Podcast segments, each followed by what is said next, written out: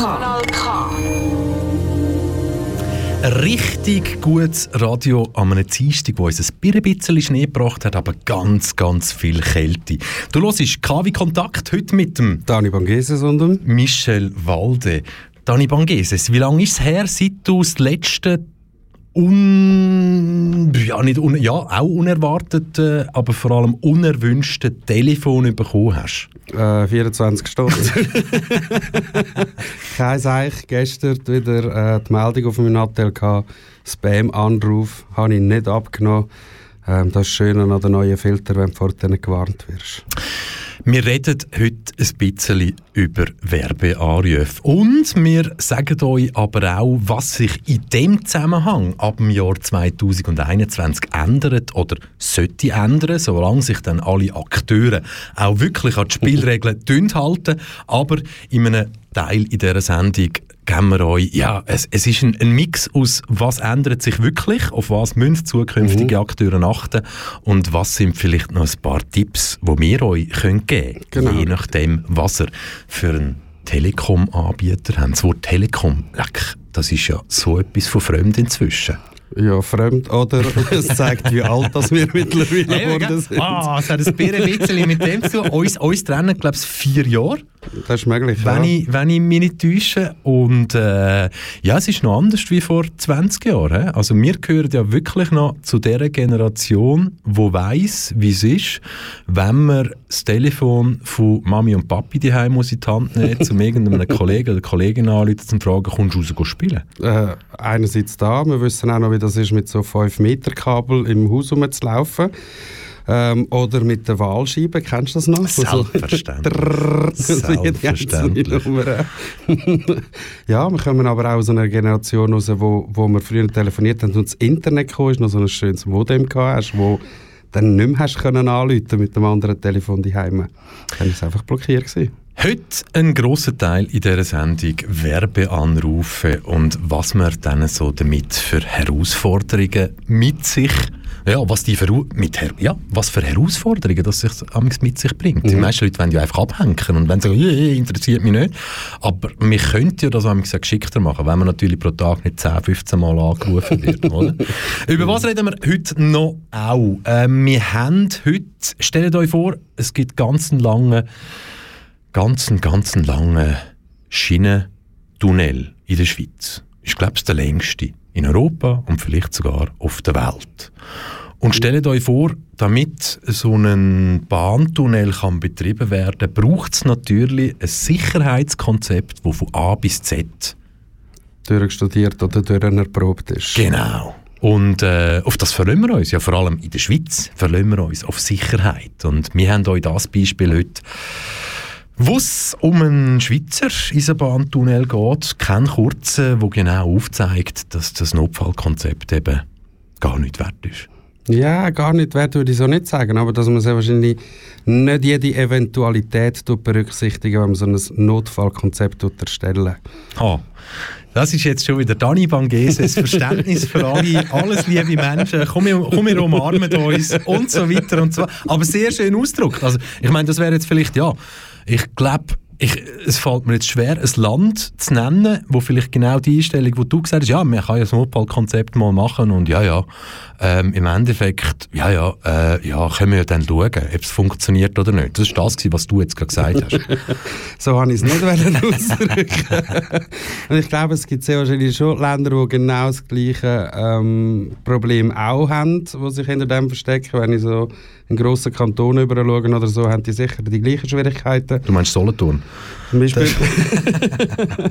Nein, aber mir geht es vor allem einfach darum, ich glaube, du schaust wirklich nur so die grossen Anlässe an, aber man vergisst eben genau die kleinen Anlässe, das Thema, das wir heute besprechen, und die sind eben genauso wichtig, wenn es dann plötzlich um Leben und Tod geht. Das ist so. Was haben wir heute noch? Wir reden heute über das Stimmrechtsalter 16. Mhm. Und da interessiert uns natürlich auch eure Meinungen dazu, liebe Hörerinnen, liebe Hörer. Also das heißt, wenn ihr jetzt findet, hey, wenn das zur Sprache steht, mit 16 dürfen abstimmen, dann bin ich von A bis Z dafür und zwar aus diesen und diesen Gründen dann könnt ihr uns das mitteilen via Mail direkt ins Studio an studio.kanalk.ch. Ihr könnt uns das natürlich aber auch nur mit einem Daumen mitteilen via Instagram. und dort wäre es radiokanalk.ch. Und wenn ihr jetzt aber findet, hey, nein, ich bin dafür und das, was ich zu sagen habe dazu, das muss ich sagen, dann darfst du natürlich versuchen, uns auf dem Studiotelefon zu erreichen auf 062 834 90 80. Und das Gleiche gilt natürlich auch für alle die, die finden, was? Stimmrechtsalter 16. Vergiss es. Never ever. Das sind ja noch Kinder. Ja, für uns oder für gewisse Leute sind das noch Kinder. Wiederum hast du eine andere Situation, wo du sagst, ah, mit 16 ist es aber genug alt sein, um zu wissen, dass das falsch ist. Also wieso nicht auch dürfen abstimmen mit dem Alter? Über das reden wir heute und in diesem Zusammenhang auch mit einem Jungpolitiker aus der Region telefonieren. Und die Musik kommt heute natürlich auch nicht zu kurz. Und starten tun wir mit dem Sascha Winkler aus Zürich, besser bekannt als Galabrese Purple Rose. Du hörst KW Kontakt mit dem Dani Bangeses und dem Michel Walde. Kanal K. Richtig gutes Radio.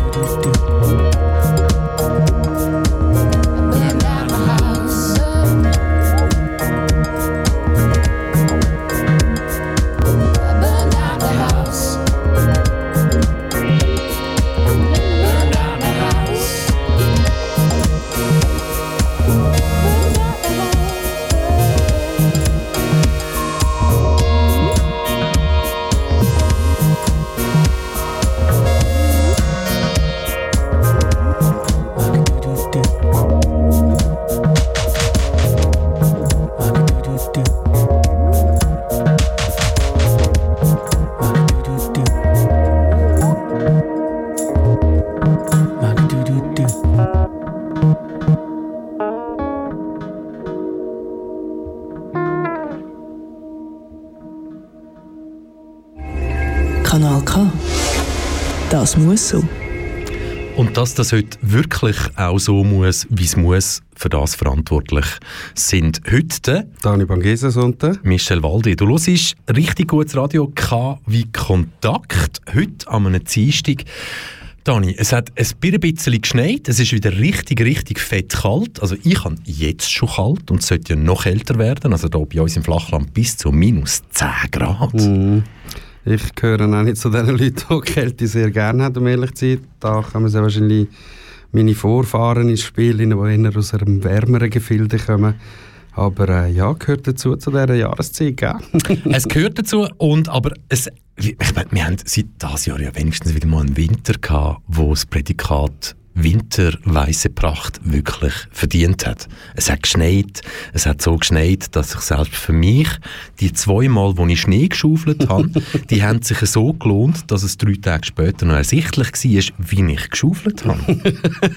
ich weiß jetzt nicht, ob das für dich spricht oder gegen dich. In dem Fall hat es für mich gesprochen, weil es mir etwas gebracht hat, weil sonst in der Schweiz kennen wir es ja, es, es rührt Schnee an, du gehst ja. Schnee schaufeln und am nächsten Tag ist Schnee weg und du denkst, für was habe ich das gemacht? Ja, so wie heute zum Beispiel. Heute Heute hat für ein paar Stunden hat's mega liegen geblieben und jetzt ist eigentlich schon wieder alles weg. Man sieht eigentlich nichts mehr. Aber richtig, richtig Winter würde ich jetzt dem eigentlich nicht sagen, um ehrlich zu sein, weil ähm, ich meine, es hat jetzt doch einiges richtig geschneit, aber mehr haben wir eigentlich bis jetzt nicht gehabt, außer das bisschen Schnee. Aber Oder? immerhin, das letzte Mal so richtig Schnee bei uns im Flachland, das ist etwa 14, 15, 16 Jahre her. Weißt? Dort, ja. ist, dort ist eben so... Mag, mag mich schon auch noch erinnern, dass ich dort mit den Kollegen zu Abend dort noch durch, äh, durch die Straße durchgelaufen bin, wirklich kein Auto mehr können fahren und der Winterdienst nicht nachher mögen. Ähm, von dem her war es schon schön, gewesen, haben wir wieder mal so Schneemassen gehabt. Und gleich muss man sagen, für einen Ort wie die Schweiz ist es fast ein bisschen zu wenig finde ich jetzt. Und trotzdem ist es ein Winter hier in der Schweiz, wo jetzt ganz viele Leute hier sagen, wo ist Greta? Stimmt ja gar nicht, was sie immer alles erzählt hat. Es ist ja immer noch kalt und es schneit immer noch und wir frieren immer noch. Aber hey, Themawechsel.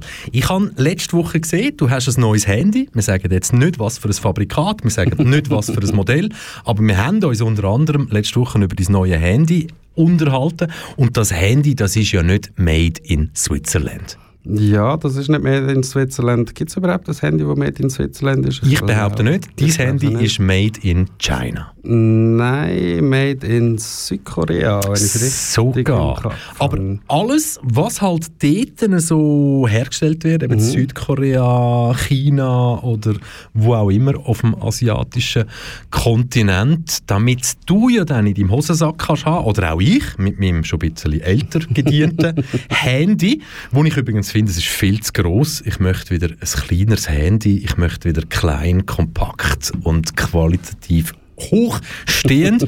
aber das gibt es, glaube ich, momentan einfach nicht. Aber eben zurück, das Zeug vom asiatischen Markt, das muss ja irgendein, damit du im Hosensack haben, hier in die Schweiz kommen oder besser gesagt, überhaupt mal den europäischen Kontinent erreichen. Mhm. Das könnte man ja einerseits machen, indem dass man die Waren per Flugzeug verschickt. Dann weiß man, egal wo es herkommt, selbst wenn es in Australien gemacht worden ist, dann ist es 16 Stunden später in der Schweiz. Mhm. Oder? Ja. Etwa. Hm? Ja, ist einfach eine Kostenfrage. Genau, weil gerade bei Handys reden wir natürlich von, von, von, von Tausenden, Zehntausenden, mhm. die da in die jeweiligen Länder verschickt werden. Und dann, das macht man natürlich nicht per Flugzeug, sondern man macht es per Schiff. Per Schiff. Und per Schiff kommen natürlich auch noch ganz, ganz viele andere Sachen zu uns nach Europa, zu uns in die Schweiz. Wenn nämlich du, liebe Hörerin, liebe Hörer, schon mal etwas bestellt hast, ja, wir könnten die Namen ja sagen, es ist ja nicht einmal mehr Werbung. Wenn du bei Wish, bei Alibaba oder bei was auch immer etwas bestellst oder wenn du auf Facebook irgendwie ganz coole Hosen siehst und denkst, wow, so ein super Preis und wow, das Design, das passt ja auch noch, ich wollte das jetzt so bestellen, zu einem wirklich speziellen Preis, dann geht das ja meistens fast zwei Monate bis er mal da ist, bei dir im Briefkasten. Ja, zwei Monate ist, ist eine gute Zeit. Und das liegt halt wirklich an dem, es wird mit dem Schiff über die Ozeane oder über die Weltmeere geschickt. Mhm. Hm? Jetzt gibt es ja aber in der Schweiz einen Haufen Leute, die immer noch auf ihr Handy warten, sie vor Weihnachten vielleicht mal bestellt haben. Hm? Unter anderem, nicht nur aufs Handy, aber Ja, Handy ja klar, das kann denen. natürlich auch irgendetwas anderes sein. Das kann ein Teppich sein mit irgendwie einem Schweizer Politiker drauf, wo man herstellen lassen hat, irgendwie in China, wo dann 40 Tage hat, bis er da ist. Aber ja, es kann sein, dass du immer noch auf dein Handy wartest. Und ja, klar, auch wenn wir jetzt bei einem Handy reden wir natürlich nicht von diesen 40 Tagen, wo es dann auch wirklich braucht, bis es da ist. Aber, und jetzt sind wir wieder, wieder einmal bei Covid-19. Covid-19 hat auf den internationalen Warenverkehr sehr einen grossen, grossen Einfluss. Ja, äh, das ist sicher ein großer Faktor, ist Covid-19. Und zwar dadurch, dass in verschiedenen Ländern halt der Lockdown herrscht und die Läden zu sind, stapeln sich die Container. Was bedeutet, die Ware wird nicht an den Mann gebracht. Und dazu kommt halt, dass auch in China ein Lockdown war und somit die mit der Produktion hinten nachher sind. Was wiederum bedeutet, dass es zu Verzögerungen kommt. Also, zum, zum das jetzt schnell ins, ins Beispiel bringen. Wir alle kennen ja quasi, das sind sehr eindrückliche Bilder, sei das quasi der Containerhafen in Hamburg oder wirklich grosse Containerterminal im asiatischen Bereich. Und da stehen die Container, da reden wir, es gibt glaube ich 20 Fuß Container und 40 Fuß. Container. Und da reden wir ja dann von Tausenden von Containern, wo wir da auf diesen Bildern sehen. Was mich übrigens sehr, sehr beeindruckt, ist, wenn man mal ein Bild sieht oder Bilder sieht oder auch Live-Bilder sieht von einem Containerschiff, das über die Weltmeer fährt ähm, und dann mir bewusst wird, okay gut, das Schiff, klar ist das bis unten gefüllt, aber Container, die schauen manchmal, keine Ahnung, 50, 60 Meter oben raus, die sind nicht noch irgendwie speziell gesichert, wie in einem, in einem, in einem Hochregal mit irgendwelchen ähm, ja, Verbauungen, die verhindern würden, dass die rausgehen, sondern die sind einfach ineinander rein verklickt. Genau, richtig. Und das ineinander rein verklickt, das hebt, da weiß man, da hat man genug Erfahrung. Aber es wäre trotzdem noch spannend. Wie viele Container werden jährlich auf der Weltmeer verloren? Weil bei heftigem Seegang kann es doch mal passieren, dass einer oben runtergeht. Das ist wirklich eine spannende Frage. Vor allem, also Bilder sind mir auch bekannt, habe ich auch schon gesehen, wo so ein, Conte also so ein Schiff am Kippen ist und wirklich die Fracht verloren geht. Aber wie viel das effektiv verloren geht, das ist wirklich noch interessant zu wissen. Hast du da irgendwelche Zahlen dazu? Ich habe, was das anbelangt, keine Zahlen, aber da könnten wir in Zukunft natürlich mal ein Augenmerk drauf rühren. Wir bleiben bei dem, wieso dass es momentan herausfordernder ist als sonst zum Waren versenden von Asien nach Europa. Und zwar ist es so, dass sich ja viele Container immer so bewegen. Und während dem ersten Lockdown sind viele Container zwar ausgeladen worden auf europäischem Festland und sind dann aber nicht mehr zurückgegangen. Weder voll noch leer. Ohne Covid-19 wären die schon lange wieder in Asien. Das heißt, leere Container stehen momentan an europäischen Hafenterminals und sind einfach leer und man bringt keine Schiffer her, Schiffer, man bringt keine, man, man bringt keine Schiffe her, wo die dann wirklich wieder nach Asien zurückbringen. Das heißt, wir haben momentan einen akuten Containermangel auf dem asiatischen Kontinent. Ja, wir haben nicht nur dort einen akuten Mangel, sondern wie wir es vorhin gerade gesagt haben, haben wir auch den Mangel bei uns. Also das heisst, äh, auch dort auf dem asiatischen Kontinent stapeln sich die Container, weil wir eben den Warenfluss nicht haben. Und das sind viele Faktoren. Da spielt das Wetter eine Rolle. Unter anderem, dass halt viel weniger Schiffe unterwegs sind momentan, wo man eigentlich so fast nicht mitbekommt durch die Medienwelt. Und wenn, ja, also Preise sind ja schon gestiegen. Anfangs Lockdown hat sich das noch äh, halbwegs können halten und Preise sind dann gestiegen von etwa 1000 bis 1500 Dollar für so einen Container, zum quasi von Asien nach Europa schicken, ist der Preis etwa aufgegangen auf 2000 Dollar im November 2021, äh, 2020. Das war der aktuelle Preis. Gewesen. Es ist also nur unmerklich teurer geworden. In den letzten acht, neun oder bald zehn Wochen ist aber richtig viel passiert. Und das könnte schlussendlich der Grund sein, liebe Hörerinnen, liebe Hörer, wieso das deine Waren zukünftig ein bisschen teurer werden. Ja, die Frage ist, ob es wirklich nur ein bisschen teurer wird, wenn man denkt, um wie viel das der Preis gestiegen ist, weil es ist nicht ganz ohne. Genau, also ein 40 Fuß Container auf der Strecke China-Nordeuropa hat im November 2000 Dollar gekostet. Mhm. Also schnell, wirklich schnell abgebrochen. Also nicht das Besitzen von dem Container, sondern nur das Beladen von dem Container ist natürlich auch separat, sondern einfach einen vollen Container können von China nach Neuro Nordeuropa schicken. November 2020, Preis 2000 Dollar. Jetzt, äh, wobei, jetzt müssen wir auch wieder vorsichtig sein, Dani. Jetzt müssen wir auch wieder vorsichtig sein. Wir haben heute den 9. Februar und die Zahlen, wo wir uns drauf festnagelt oder wo wir, wo wir als Referenzzahlen nehmen, sind eben inzwischen auch schon wieder zwei Wochen alt. Und vor zwei Wochen hat ein 40-Fuß-Container auf der Strecke China-Nordeuropa 9000 Dollar gekostet. Also nicht doppelt so viel, nicht dreimal so viel, nicht viermal so viel, sondern annähernd fünfmal so viel wie noch im November. Ja, ich habe ähm, mittlerweile sogar von Preisen gehört, die bis zu 10'000 Franken gehen. Also, der, wie du sagst, die Zahlen sind zwei Wochen alt. Also, wird noch spannend, die Entwicklung, äh, die Entwicklung zu sehen, wie weit das der Preis noch weiterhin wird steigen, wenn sich die Situation nicht ändert. Lustig wird auch zu sehen, was passiert, wenn, ähm, wenn die Knappheit bleibt. Also reguliert da der Markt das, das Ganze oder fängt es wieder auf neue Container, tut das äh, herstellen, wird das die ganze Situation ein bisschen abschwächen. Was bedeutet das dann schlussendlich wirklich für uns? Können wir dann noch Ware über für 5 Franken aus China oder werden wir uns dort dann auch müssen einstellen auf 15 Franken? Die andere Frage, die sich dann aber für mich auch wieder stellt, ist, sind das dann nur Preise, die wir dort bei Wish oder Alibaba bestellen? Oder merken wir das dann nachher dann auch, wenn wir zu unseren Discounter gehen, gehen posten?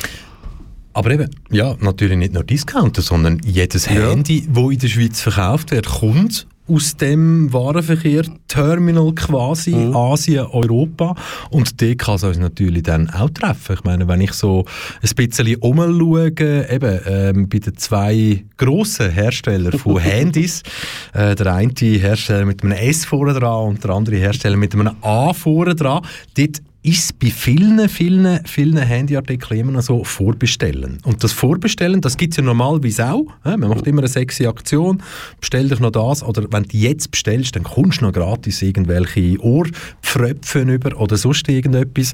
Und das ja, im Normalfall ist das Usus. Aber das Jahr hat es wirklich mit dem zu tun.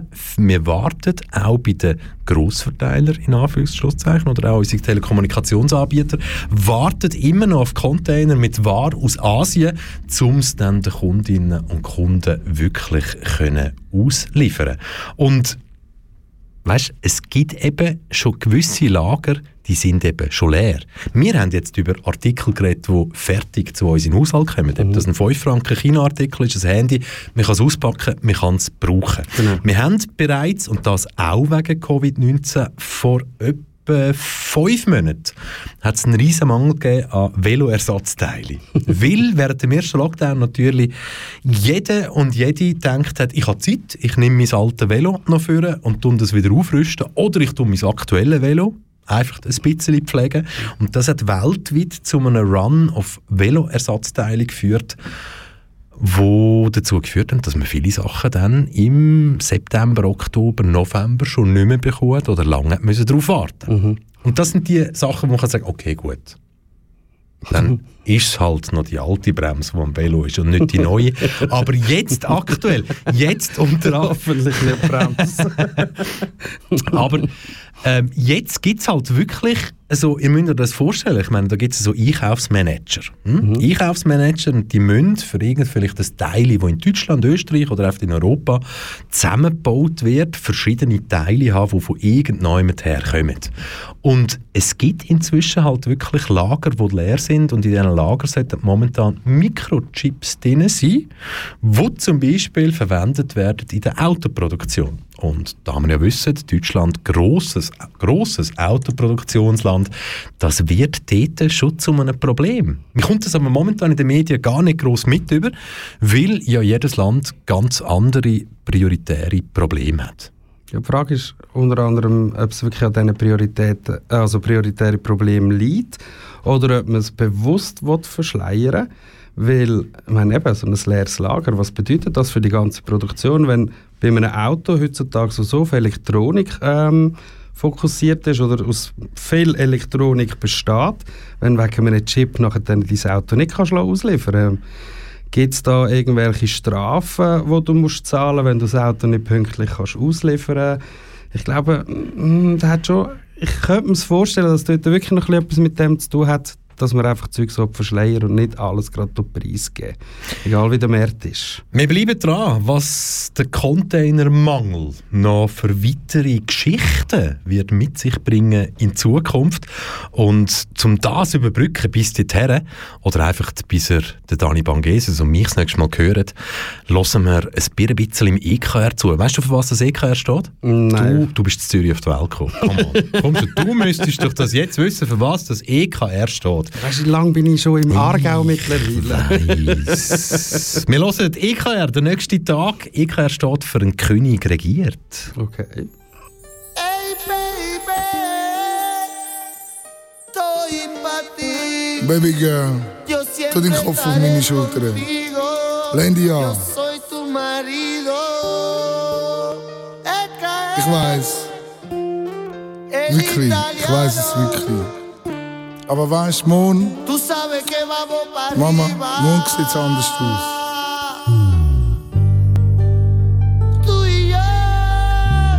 Weißt du, Sachen kommen und gehen. Aber du kannst dich immer auf mich verlassen, Mami. Hast du mich gehört, Königin? Empress. Estamos para nosotros. Oh Baby, es ist ganz egal, was du fühlst oder durchmachst. Du weißt, der nächste Tag weißt das weh. Egal was du empfindest oder umgehst. Du weißt, der nächste Tag weißt das weh. Ganz egal, was du fühlst oder durchmachst. Du weißt, der nächste Tag weißt das weh. Egal was du empfindest oder umgehst. Du weißt, der nächste Tag weißt das. Mama macht dir keine Sorgen mehr, wischt die Tränen weg, schau in Zukunft mit gesundem Blick, keine Tränensäcke. Lass dich bitte niemals vom Weg abbringen. Gott kreiert kein Hindernis, wo du nicht kannst überwinden. Mama macht noch weiter so, Papa wird schon weiterkommen. Kleine Kinder, werden groß, du wirst zu deinem Frieden kommen. Möglichkeiten riesengroß, nein, unendlich. Drum bleiben wir positiv, friedlich und so menschlich. Es ist ganz egal, was du fühlst oder durchmachst. Du weißt, der nächste Tag weißt das weh. Egal, was du empfindest oder umgehst. Du weißt, der nächste Tag weißt das weh. Ganz egal, was du fühlst oder durchmachst. Du weißt, der nächste Tag weißt das weh. Egal, was du empfindest oder umgehst. Du weißt, der nächste Tag weißt das nach dem Tief kommt das Hell, nach dem Regen wird's schön, nach der Einsamkeit findest du wieder Luft. Nach der Träne lachst so schön, komm, tanz zu den Tönen, wenn du hörst und spürst alles, was das mal will. Drum Stoff, bleib stolz, an dich, Kopf hoch, ganz egal, wir schaffen das schon.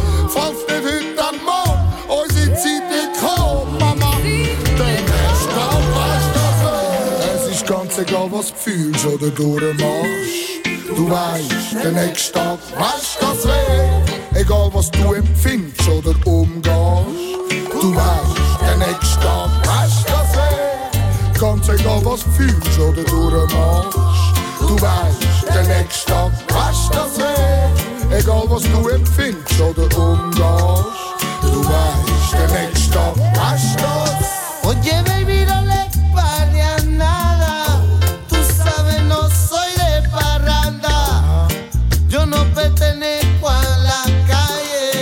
para la casa que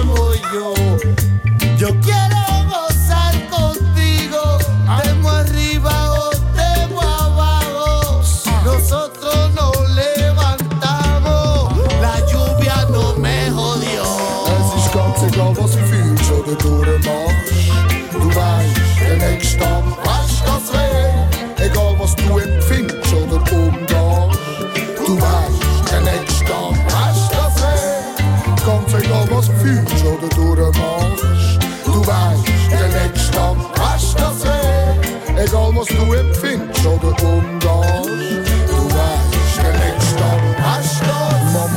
Keine Sorgen mehr, wischt die Tränen weg, schau in die Zukunft mit gesundem Blick, kein Tränensäck. Lass dich bitte niemals vom Weg abbringen. Gott kreiert kein Hindernis, wo du nicht kannst überwinden. Mama macht noch weiter so, Papa wird schon weiterkommen. Kleine Kinder, werden groß, du wirst zu deinem Frieden kommen. Möglichkeiten riesengroß, nein, unendlich. Drum bleiben wir positiv, friedlich und so menschlich. Es ist ganz egal, was du fühlst oder durchmachst. Du weißt, der nächste Tag weißt das weh. Egal, was du empfindest oder umgehst. Du weißt, der nächste Tag weißt das weh. Ganz egal, was du fühlst oder durchmachst. Du weißt, der nächste Tag weißt das weh. Egal, was du empfindest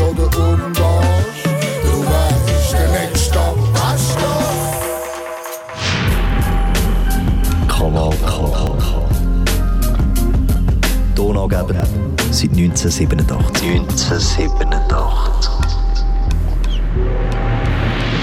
Richtig gutes Radio. K wie Kontakt heute mit dem Dani Bangeses und dem Michel Walde. Dani Bangeses, jetzt haben wir über Containermangel geredet und die Meinungen von unseren Hörerinnen und Hörern, die ja, die, die bretschen einfach nur so rein. Wir haben fast Mühe, jetzt all, auf alle einzugehen oder sonst, ja. Aber wir können, wir können doch jetzt ein paar, ein paar, wenn wir jetzt doch ja, also nicht näher beleuchten, aber trotzdem, ich glaube, da müssen wir schnell drüber reden. Also, Fakt ist, Containermangel, bereits im November ist der Preis für einen 40-Fuß-Container von Asien nach Nordeuropa bei 2000 Dollar gelegen und selbst das ist höher gewesen, als es noch vor Covid-19 vor den ersten, ja, in welchem Land auch immer, Lockdowns war, im März 2020. Aktuelle Preis, und wenn wir sagen aktuelle Preis, dann meinen wir von vor zwei Wochen, sind wir bei einem Containerpreis, ein Container Asien, Nordeuropa, 9 bis 11'000 Franken inzwischen, so wie wir es auch mit Zahlen mitbekommen haben, die ihr uns geschickt habt, Leute, die selber mit dem Warenverkehr zu tun haben in Firmen. Und was ich ganz interessant finde, und ich glaube, wir, wir haben vorher ja über den Luxus geredet, oder? Wenn man sich einen 5-Franken-Artikel bestellt aus China, ist das ja meistens ein Luxus, den man nicht zum Leben braucht. Ja, definitiv. Oder auch nicht wehtut, wenn es wirklich die Ware ist, Ge- genau. die nicht dem Bild entspricht. Genau, genau, genau. Und beim Handy, das ist ja auch ein Luxusartikel. Im Ja. Endeffekt, also da sterben wir nicht dran, wenn wir den nicht haben. Jetzt gibt es ja aber Menschen, die entweder zum sich selber psychologisch erweitern oder zum sich mal einem Genuss hergeben, wo vielleicht etwas konsumiert, wo verboten ist.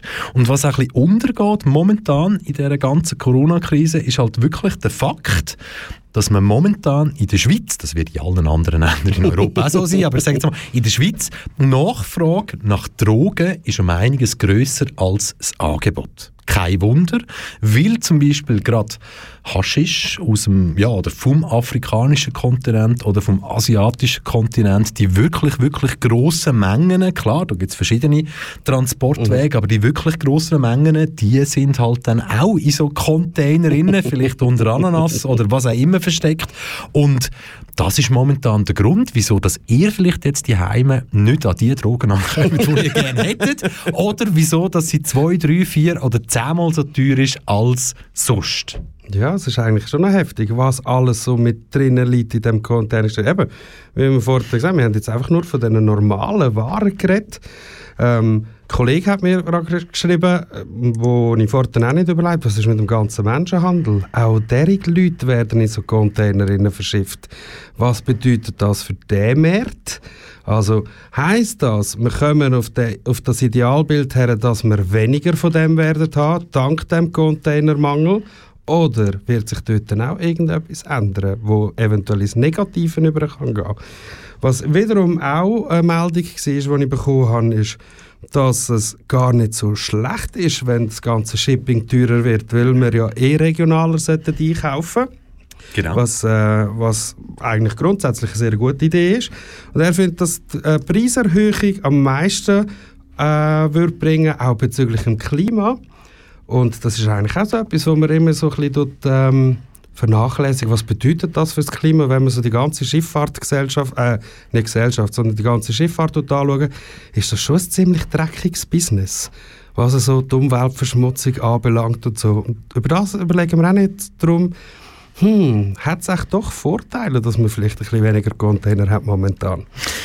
Ob das wirklich ein Vorteil ist, ich glaube, das werden wir irgendwie noch mitbekommen. mir, mir schreibt jetzt zum Beispiel gerade der M.L. und er schreibt da, er sei selber in einer Firma tätig, die darauf angewiesen ist, dass sie jeweils Container haben oder mhm. findet, er tut das findet in Anführungszeichen setzen, weil vor Corona ist es kein Problem gewesen, du hast einfach Ware gehabt, die du hast verschiffen und hast bestellt und hast den Auftrag gegeben, Punkt. Und jetzt ist es halt wirklich so, der, der mir Geld bietet, der bekommt den Container. Und es wird auch wirklich so kommuniziert von asiatischer Seite her, dass er einfach sagt so, hey, pff, fuck you. wir haben nicht mehr, also wenn du es verschicken wenn du willst, dass ich die andere jetzt quasi zurückstellen oder so, dann musst du mehr zahlen. Mhm. Also ähm, wer profitiert jetzt genau in dieser Krise? Das ist eine gute Frage. Viele, gar niemand oder nur gewisse? Ja, ich denke mal, wie immer nur gewisse. Gell? Der, der den Container hat und der, der das Privileg oder das, äh, das nötige Kleingeld hat, um einfach zu sagen, hm, wir stellen jemand anders hinterher, also hinterher, wo das Geld nicht hat. Ich hätte jetzt gerne meine Ware und zwar so schnell wie möglich. Und somit sind es einfach wieder die äh, paar wenige, die schon eigentlich immer profitieren, würde ich sagen. Du weißt, die Familie Blocher ist, glaube ich, das letzte Jahr ein paar Milliarden reicher geworden als vorher. das hat auch mit den Chinesen sicher auch ein bisschen mit diesen Warenflüssen zu tun oder was man dann wirklich in der Krise kann anbieten kann. Aber weißt du was? Das nächste Thema, das nächste, nächste, nächste Thema, das ist ein wichtiges Thema oder vielleicht ein unwichtiges Thema. Je mhm. nachdem, wo man politisch steht, je nachdem, wo man menschlich steht, je nachdem, wo man gesellschaftspolitisch steht. Wir reden nämlich über ein mögliches Stimmrechtsalter von 16. 16. Also ich weiß, ich bin an dem Tag 18 geworden, wo das Stimmrechtsalter von 21 auf 18 abgesetzt worden ist. Und das ist doch schon 25 Jahre her.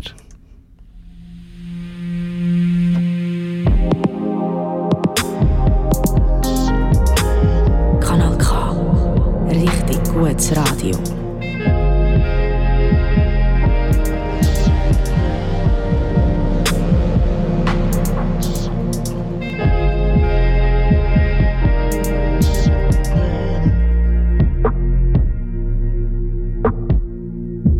Jede Ziege ist geraucht, jeder Joint verpufft.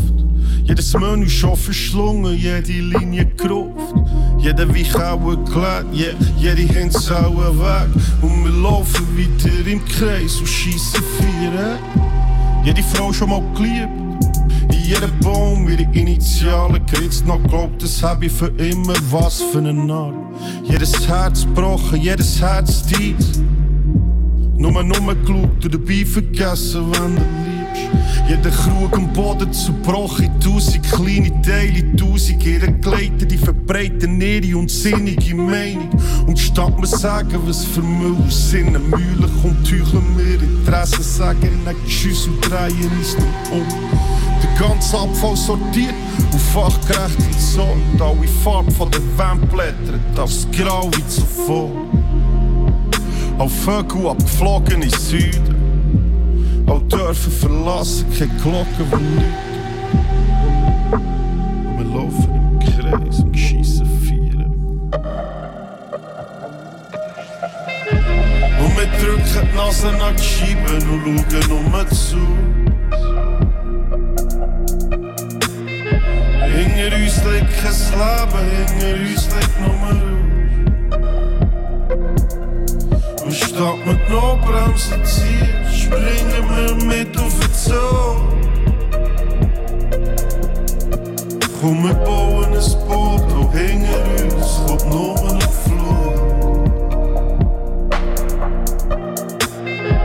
Und wir drücken die Nase nach die Scheiben und schauen nur zu. Hinter uns liegt kein Leben, hinter uns liegt nur Ruhe.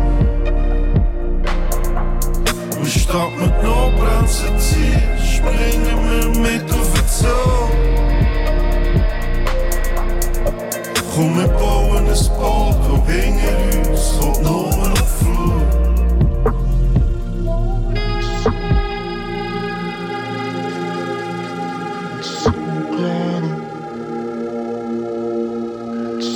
Hitzig, je die bloemen verwelkt, je de boom zo ook fout.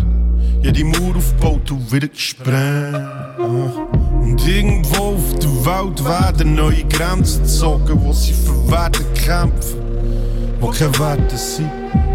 Alle Bomben sind geschärft, alle Messer geschliffen, alle Boote versenkt, jedes Gewässer vergiftet.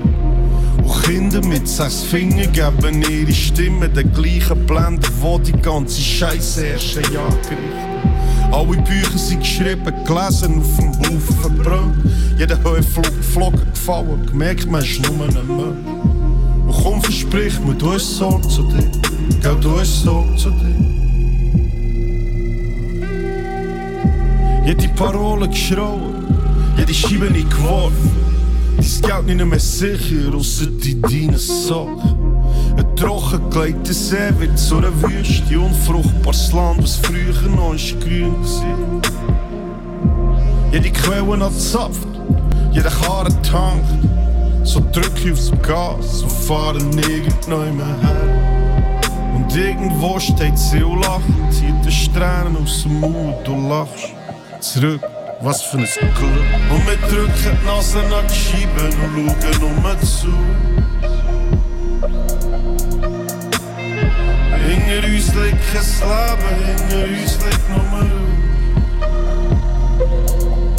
Und statt mit Notbremsen ziehen, springen wir mit auf den Zoo. Komm, wir bauen ein Boot, und hinter uns kommt nur noch Flug. Und wir drücken die Nase nach die Scheiben und schauen nur zu. Liegt kein Leben, hinter uns liegt nur Ruhe. Und statt mit Notbremsen ziehen, springen wir mit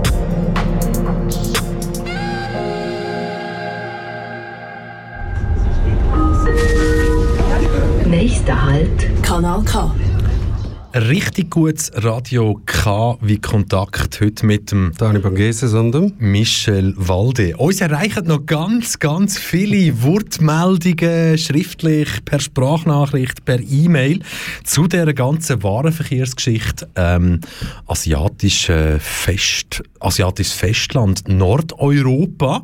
Und ähm, also es würde sich, glaube ich, fast lohnen, irgendwie, wenn wir den Leuten noch ein bisschen mehr Stimme würden geben. Also schreibt uns weiterhin eure Meinung dazu zu Warenverkehr China, Nordeuropa oder natürlich zu allem anderen, wo wir hier in der Sendung besprechen, KW Kontakt. Ihr könnt das machen via E-Mail an studio.kanalk.ch, per Telefon an 062 834 90 80 oder via Instagram at radiokanalk. Dani, wir sind nicht so weit auseinander vom Alter her. Ich bin vier Jahre älter wie du. Ich darf in der Schweiz abstimmen, weil ich den Schweizer Pass habe. Bei dir, ähm, ja, aber gerade bei dir, du darfst ja nicht abstimmen. Es gibt ja ganz viele Haufen Leute, die das Gefühl haben, du seist Schweizer. Ja. Bist du aber gar nicht. Das ist Hm? richtig. Du bist nämlich, Achtung, Spanier. Stierkämpfer, oder? Der, der böse, der böse, böse Stierkämpfer, Nein, oder? Das sind nein, so die, die, die, ich weiss, weil wir halt eben auch schon darüber gelacht haben, oder? Wenn sich jemand über Stierkampf aufregt haben, ja, du bist ja Spanier. Du befürwortest das. Ja. Absolut nicht. Nein, aber eben, äh, es gibt ja momentan auch Bestrebungen, wo es darum geht, es könnte ja auch sinnvoll sein, das Stimmrechtsalter diesen eineinhalb oder bis zwei Millionen Menschen hier in der Schweiz zu geben, die keinen Schweizer Pass haben. Aha, das wäre interessant, weil ich glaube, die prägen die Schweiz nämlich genauso, wie es der Schweizer macht. Ich verstehe aber wiederum, wenn Schweizer sagen, hm, weiss ja nicht so recht, ob da wirklich Leute, die sich nicht so ganz mit dem auseinandersetzen, wirklich über unsere Politik bestimmen. Und von dem her ist das, glaube ich, ein schwieriges Thema, da alle können in ein Boot zu holen. Und ich verstehe da auch ein bisschen Kontroverse, wenn es heisst, Du, wenn du wirklich willst, ähm, das Mitbestimmungsrecht haben dann weißt du, was der Weg dazu ist. Und das bedeutet, lass dich einbürgern. Fünf Jahre in der gleichen Gemeinde wohnen, mhm. die Bürgerungshürden und alles überstehen und dann, ja, dann sieht es ja wirklich gut aus. Dann zu 99,999 Prozent kommt man den Schweizer Pass auch über. Mhm. Was wir aber jetzt als Thema haben, da geht es jetzt nicht darum, denen eine Stimme zu geben, die hier leben und keinen Schweizer Pass haben, sondern es geht wirklich um Schweizer Bürgerinnen und Bürger, wo sollen, wenn es nach den Bestrebungen von gewissen Kreisen, gewissen politischen Bestrebungen, Bewegungen geht, die sollen mit 16 schon dürfen abstimmen. Mhm. Schwieriges Alter weil da wirklich noch so ein bisschen in der Findungsphase drin bist. Und gleich hat also über die letzten Jahre haben wir so gemerkt, wie so die Stimme der Jungen eigentlich immer mehr Gewicht aushält. Wir haben es heute mal eines mit der Greta und wir haben ja die Bewegung in der Schweiz auch gehabt mit dem Fridays for Future. Und da muss man eigentlich sagen, sind wir wirklich nicht so weit, dass man sagen mal, die Jungen können durchaus ein bisschen weiter überlegen, als einfach nur bis am Samstag oder Freitag, wo sie mit den Kollegen irgendwie wieder können gehen abhängen. Privat, persönlich bin ich ganz klar der Meinung, meine beiden Mädchen, die werden dieses Jahr 16 und 14. Und ich meine, wenn ich noch schon das Unterschreiben vom Lehrvertrag anschaue, dort hat meine grosse Tochter, ja, als mir geht von ihr aus, dass, oder ja, mir geht bei 16 oder 15-Jährigen davon sie können einen Lehrvertrag unterschreiben, sie können gewisse Sachen selber entscheiden, sind also schon mündig genug, um gewisse Sachen zu machen. Wieso? Also nicht das Stimmrechtsalter. Und ein richtig gehender Profi, was das Thema anbelangt, haben wir jetzt am Telefon. Ein Profi dahingehend, weil er zu der Partei gehört, wo sich natürlich einsetzt für Stimmrechtsalter 16.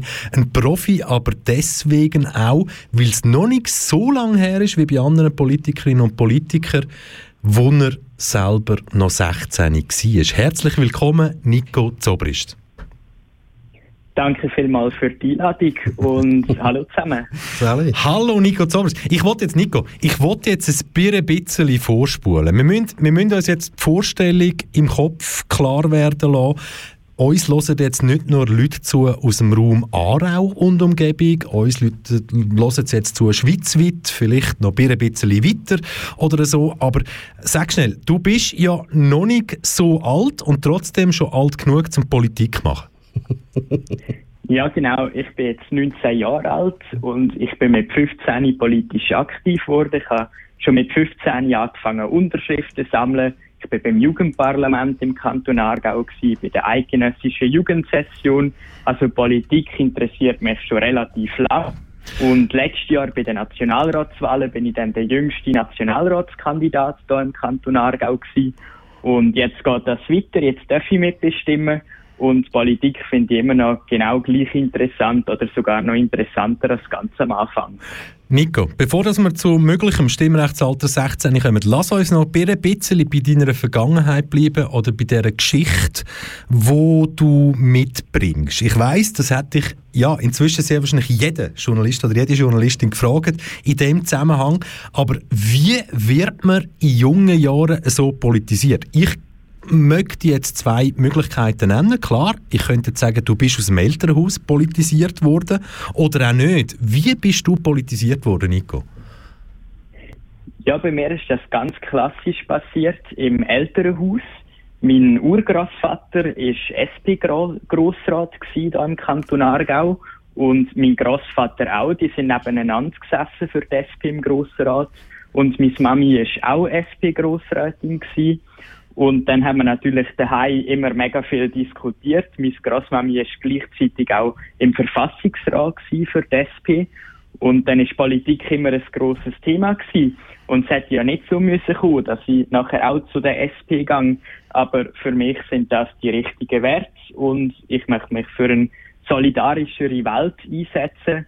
Und dann haben wir natürlich immer die Diskussionen daheim gehabt und mit der Energiestrategie, wo wir etwa vor fünf Jahren darüber abgestimmt haben, hat es mich dann mega gepackt und Politik hat mich noch mehr interessiert als vorher. Nico, wenn wir jetzt, ich meine, du bist 19, hä? ich glaube, die, keine Ahnung, wie oft dass dir diese Frage schon gestellt worden ist, aber was würdest du jetzt mit 19 für ein Fazit ziehen aus den letzten vier Jahren politischer Arbeit? Ja, das ist natürlich immer schwierig, ein Fazit zu ziehen. Ähm, ja, ich glaube, ich habe gelernt, dass man, wenn man sich engagiert, ganz viel kann ändern in dem Land. Und zwar ganz konkret. Also, man kann ganz konkret schauen, dass es Leuten besser geht da in der Schweiz, dass die Schweiz ökologischer ist oder auch schon, dass unsere Gemeinde ein bisschen ökologischer ist.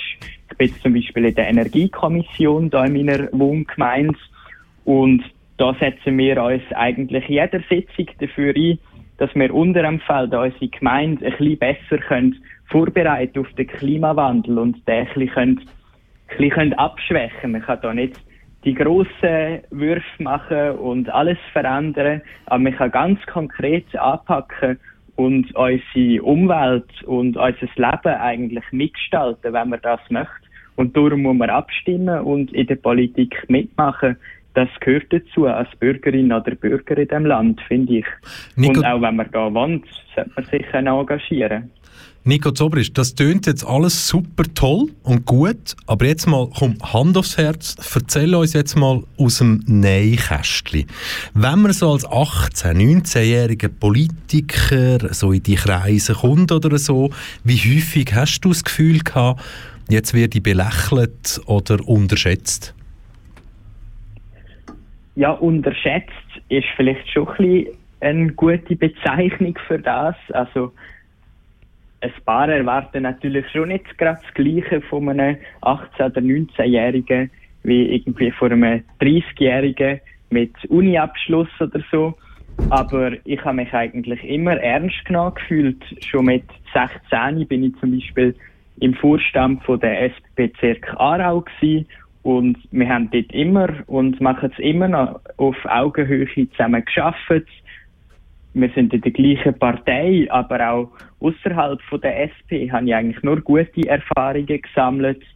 Und ja, wir lassen einander zu und dürfen dann auch seine Meinung kundtun. Also es geht relativ gut und kann das eigentlich allen weiterempfehlen. Wenn du jetzt ja, weißt du, jetzt haben, jetzt haben wir von deiner persönlichen Empfindung gehabt, wie du das so wahrgenommen hast oder so. Aber wenn du jetzt wirklich die Frage müsstest beantworten, ab wann ist man kein Kind mehr? Was wäre deine Antwort? Ich würde sagen, etwa ab 14 wäre es so, sagen wir, entwicklungspsychologisch der Fall der Sozialisationsforscher Klaus Hurlmann, der sagt zum Beispiel, dass man ab 14 auch könnte abstimmen, rein von der Entwicklung her, von der persönlichen, und dass man dann eigentlich politisch entscheidungsfähig ist. Und ich glaube, 14 ist so eine gute Altersgrenze, dass man schon ein bisschen weiter als für sich selber denken dass man gut kann lesen und schreiben, sich eine eigene Meinung bilden schon in einem gewissen Grad selbstständig ist. Man überlegt sich ja jetzt so langsam, was man nach der obligatorischen Schulzeit möchte machen. Man ist nicht mehr 100% auf die Eltern angewiesen, sondern man hat auch so ein bisschen eigenes Leben. Ich glaube, 14 ist wirklich so wichtige Altersgrenze. Und 16 ist dann wieder eine Altersgrenze. Dann darf man ja zum Beispiel selber Bier trinken und Bier kaufen, dann Zigaretten kaufen, schon Roller fahren, Zigaretten kaufen, alles Mögliche. Dann hat man meistens schon eine Lehrstelle oder geht an Kante. Mit 18 gibt es dann noch ein bisschen mehr Sachen, die man machen kann. Ich glaube, die Altersgrenzen sind aber auch ein bisschen flüssig. Also ein paar, bis ein paar Jugendliche kann man sagen, dass sie schon früher kein Kind mehr sind und ein paar Erwachsene sind vielleicht immer noch ein bisschen Kind, zum Teil, oder? Also, ich glaube, da gibt es nicht unbedingt eine fixe Grenze. Nico, du sagst es so schön, ähm, mit 14 musst du dir einfach Gedanken machen über deine Zukunft. Das heißt, fast an studieren. Äh, welche Lehre äh, wirst du in Angriff nehmen? Du hast schon sehr viel mit deiner Zukunft zu tun.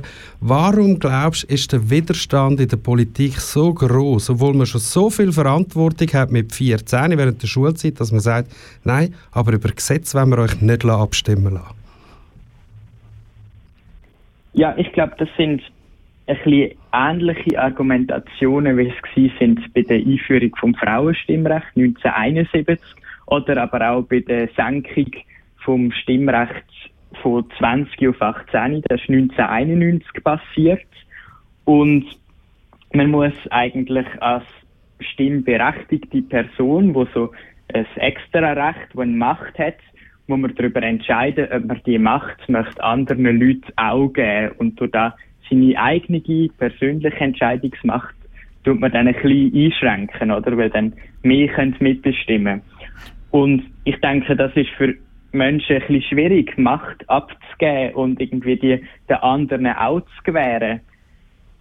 Und dann gibt es natürlich auch noch so Angst, dass man nicht reif ist oder so, aber das gibt es gute Studien, dass das nicht zutrifft.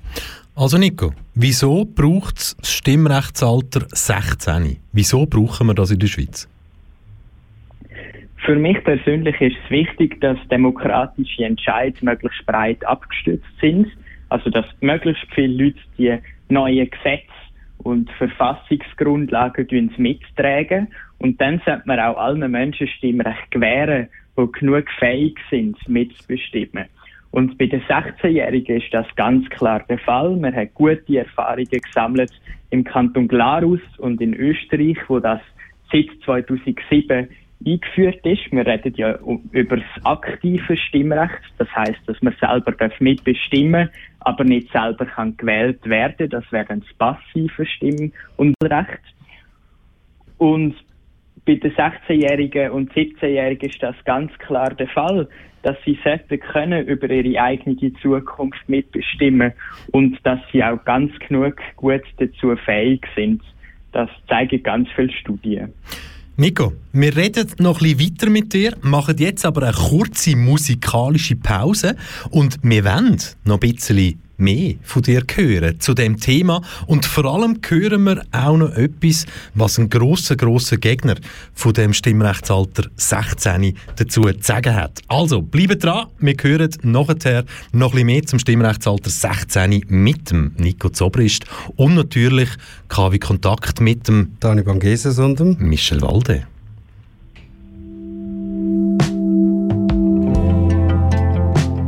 There's a picture on my wall.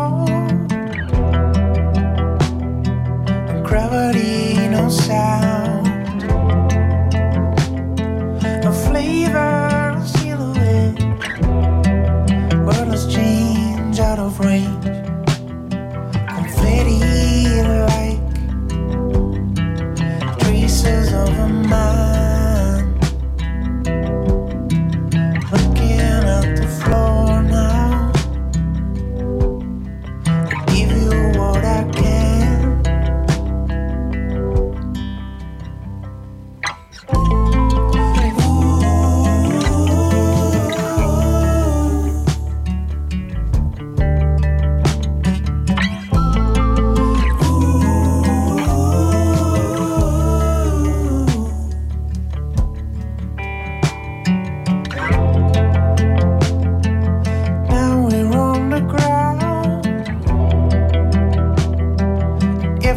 parties.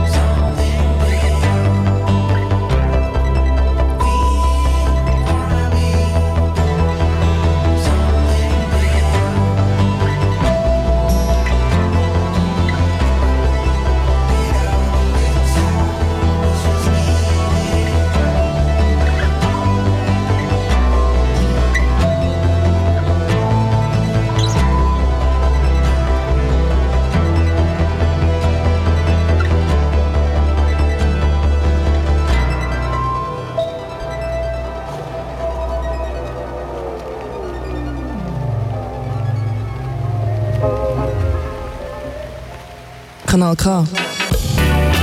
Gewöhnst dich dran. Und wenn ihr nicht daran gewünscht, dann ist es nicht unser Problem. Richtig gutes Radio. Du hörst KW Kontakt mit dem Dani Van Geses und dem Michel Walde. Dani Bangeses, wir reden ganz, ganz intensiv über ein mögliches Stimmrechtsalter von 16. Mhm. Wir zwei selber, ich 43, du müsstest dann etwa bald 39 sein, wenn es nicht schon bist. Nein, gleich, gleich. Wir dürften in unseren Ländern abstimmen. Ich darf in der Schweiz abstimmen, du dürftest dort in dem, in dem, in dem, in dem Spanien.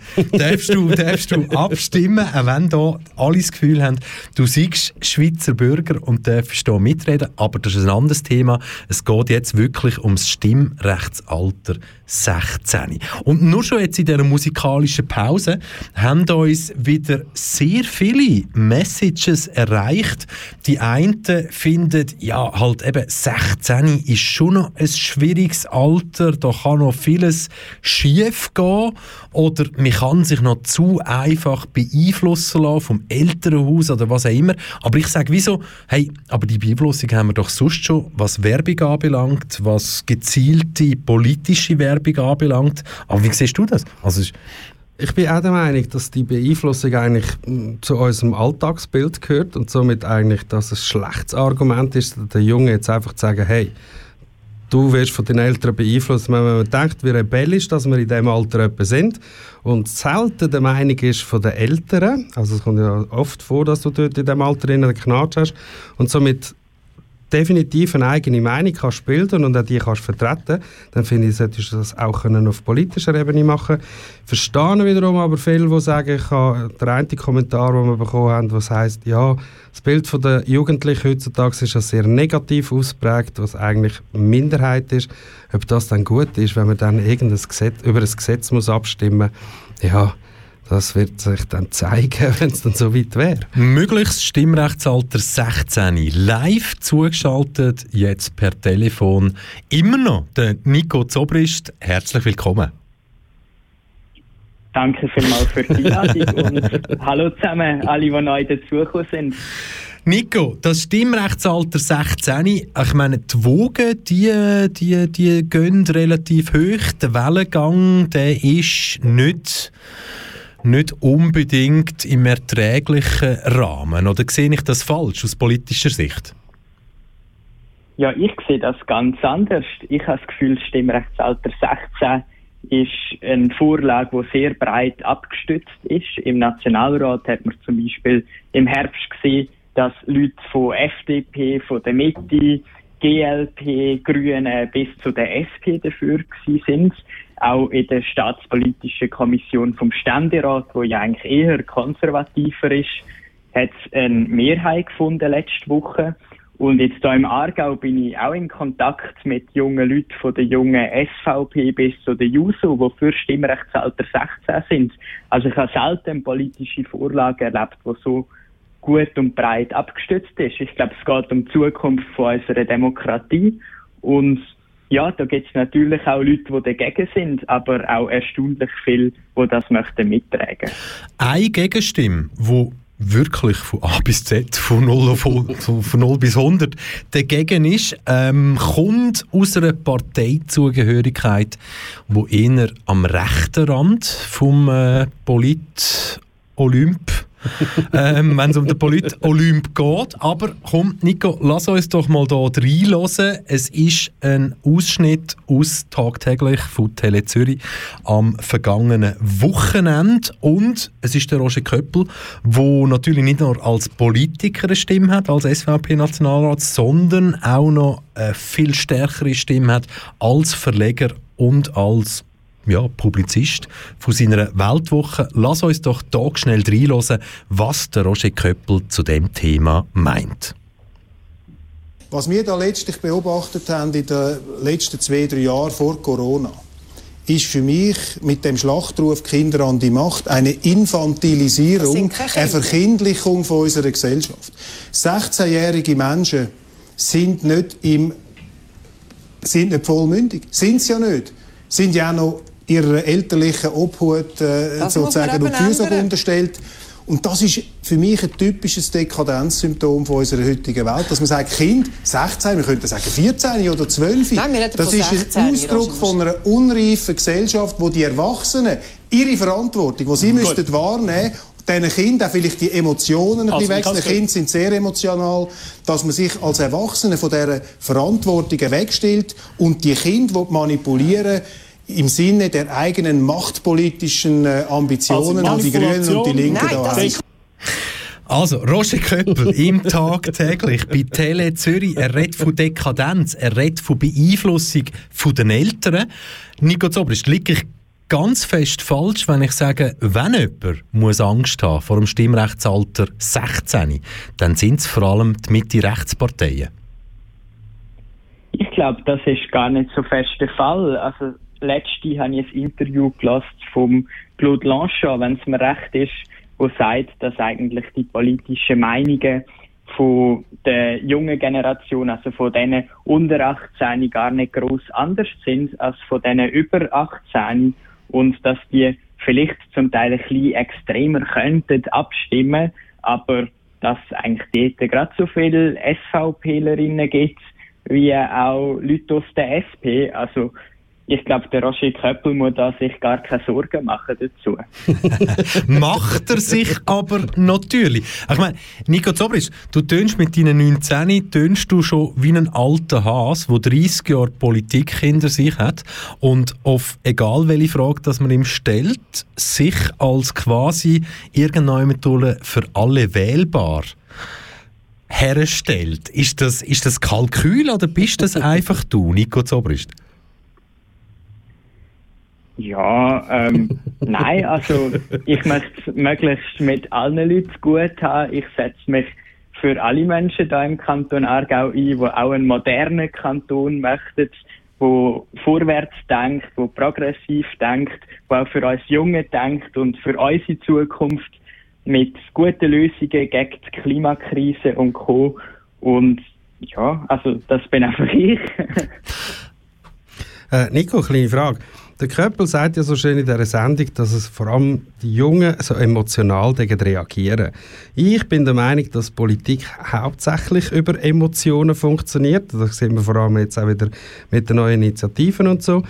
Wie ist das bei dir die Heime Sind die Emotionen einmal hochgekocht, wenn ihr über etwas politisiert habt? Findest du, haben die Jungen dort die Emotionen eher weniger im Griff? Wenn ich so den einen oder anderen Politiker sehe, muss ich sagen, also, wenn es um Emotionen geht, dann dürften die Herren auch nicht dort sein, wo sie sind. Ja, bei uns daheim sind wir uns eigentlich meistens gleicher Meinung. Und ich habe jetzt nicht irgendwie festgestellt, auch außerhalb von meinem Elternhaus, dass irgendwie die Emotionen viel größer sind bei uns Jungen. Also natürlich reg ich mich auch manchmal auf, wenn irgendwie Leute rassistisch sind oder sexistisch sind und irgendwie voll unsere Grundwerte damit bekämpfen, unsere Grundwerte von unserer modernen Gesellschaft hier in der Schweiz. Aber ich kann, kann jetzt nicht feststellen, dass wir Jugendliche irgendwie viel, viel emotionaler sind als ein paar ältere Leute. Also, ja, ich mache mir da wirklich keine Sorgen. ja, schön gesagt. Aber gleich, all die Kampagnen tun doch eigentlich wirklich auf dieser emotionalen Basis äh, ähm, spielen. Ob jetzt äh, Befürworter durchsuchen oder eben Leute, die gegen die Initiativen oder was auch immer sind, die emotionale Basis ist ja schon relativ groß. Hast du da wirklich äh, keine Angst, äh, dass man könnte sagen, ähm, dass äh, mit 16 du emotional nicht so weit bist. Ich meine, du zeigst uns jetzt gerade am Telefon, dass das nicht der Fall ist, sondern ich finde, dass du da sehr gut im Griff hast. Aber dass das einer der Gründe ist, wieso dass die Gegner davon, ähm, von dem Ganzen einfach sagen, ja recht, ein 16-Jähriger bringt das nicht her, wenn er am Wochenende seine Emotionen schon im Ausgang nicht im Griff hat. Ich glaube, zwischen dem Ausgang und dem Abstimmen muss man bisschen unterscheiden oder ein bisschen unterscheiden, weil, weil es ja nicht die gleichen Fähigkeiten sind, die da gefordert sind, oder?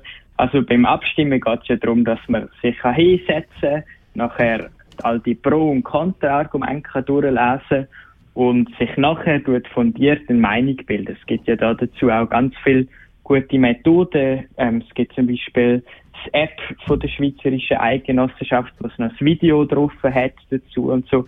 Und ich bin mir sicher, dass da die Jugendlichen genug bereit sind, dass sie sich da eine fundierte Meinung bilden und nachher nach bestem Wissen und Gewissen abstimmen. Und das heißt zum Beispiel auch eine Studie aus Österreich, wo Stimmrechtsalter 16 seit 2007 eingeführt worden ist. Die kommen eigentlich zum Schluss, dass die Qualität der politischen Entscheid von den 16- und 17-Jährigen nicht tiefer sind als die von den älteren Stimmberechtigten.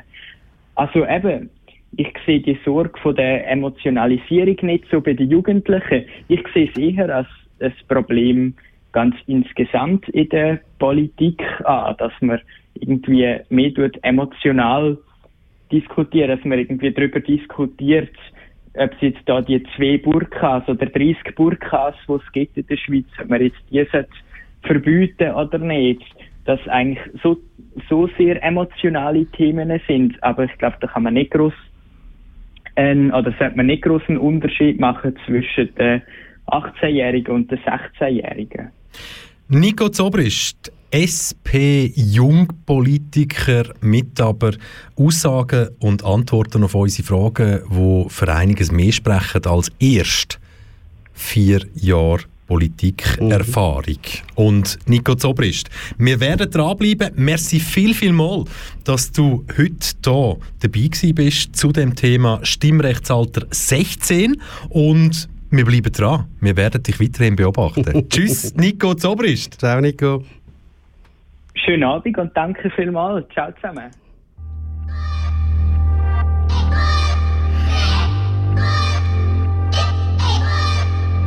Kanal K. Richtig gutes Radio.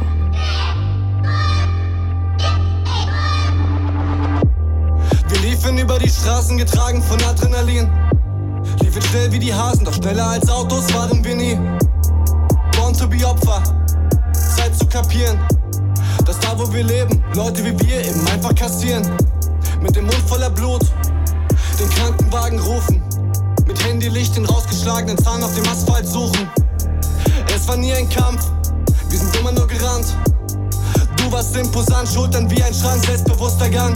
Für dich galten andere Regeln, du bist stark, du darfst das. Ich hab mich nie gefragt, was dich so hart gemacht hat. Heute siehst du anders aus, die Jahre sind ins Land gegangen. Ich hätte dich beinahe nicht wiedererkannt, als du an der Tanke standest. Plastikbeutel, Korn, Westpoint, Zigarillos, schlechte Haut. Chemnitz City Swag, alles sieht irgendwie traurig aus. Ich hätte gedacht, dass es mich freut, dich so zu sehen. Das Karma fickt zurück, irgendwie schön, aber nichts ist schön.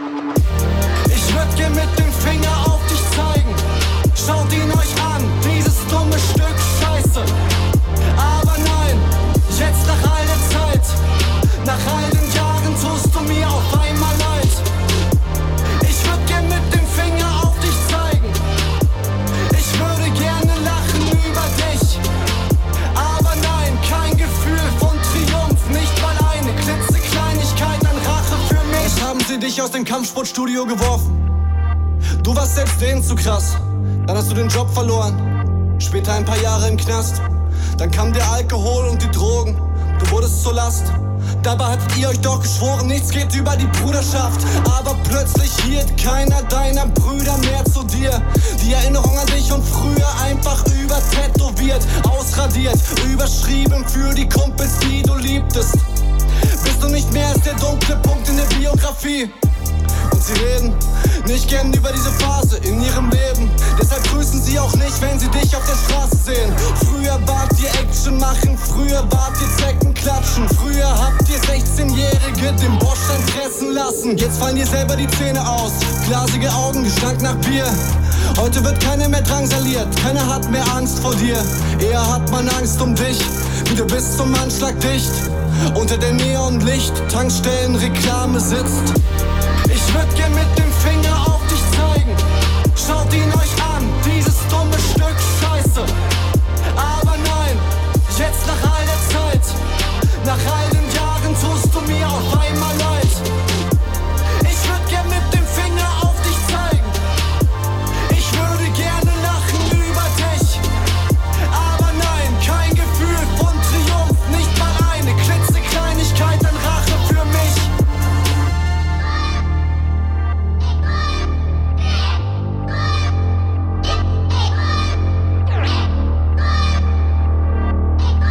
K. Du gewöhnst dich dran. Richtig gutes Radio. Heute im Namen KW Kontakt mit meinem einmaligen Dani Bangeses und dem Michel Walde. Dani Bangeses, wann bist du das letzte Mal Zug gefahren? Blöde Frage. Antwort trotzdem. Heute. wann hast du das letzte Mal beim Zugfahren durch einen Tunnel durch mm, schlecht gefühlt? Noch nie, ganz ehrlich. Aber sehr wahrscheinlich einfach wirklich aus dem Grund, weil ich schon so oft Zug gefahren bin und man so selten irgendwie gehört, dass im Zug irgendetwas passiert oder respektive mit dem Zug irgendetwas passiert, nicht im Zug, ähm, dass ich mir noch nie wirklich Gedanken darüber gemacht habe, ui, es könnte eventuell gefährlich sein oder was wäre, wenn. Ich glaube, da ist mein Vertrauen in die SVP relativ groß, auch wenn ich sie einmal ein bisschen belächle und meine Witze über sie mache. Ja, also gut, wenn, du Witz machst darüber, das weiß ich ja auch, hat das meistens mit Pünktlichkeit zu tun oder mit Zugzusammenstellungen, mit verkürzten Kompositionen während Covid-19 oder so. Das ist ja alles so. Aber jetzt reden wir ja über den Gotthard-Basistunnel. Also der Gotthard-Basistunnel, einfach nur schnell, komm, lass es uns schnell in, in, in, in Fakten, ein bisschen um Zahlen. Also Mhm. der Gotthard-Basistunnel, wo 12,2 Milliarden Franken gekostet hat. Ja. Das ist nicht wenig, oder? Ein bisschen Geld. Das ist ein bisschen, ja, ein Das ist mehr als der Elon Musk irgendwie da jetzt noch in Bitcoin ja, investiert hat in den letzten 24 Stunden. Ähm, die Bauzeit ist 17 Jahre gegangen, die Länge 57 Kilometer. Ja.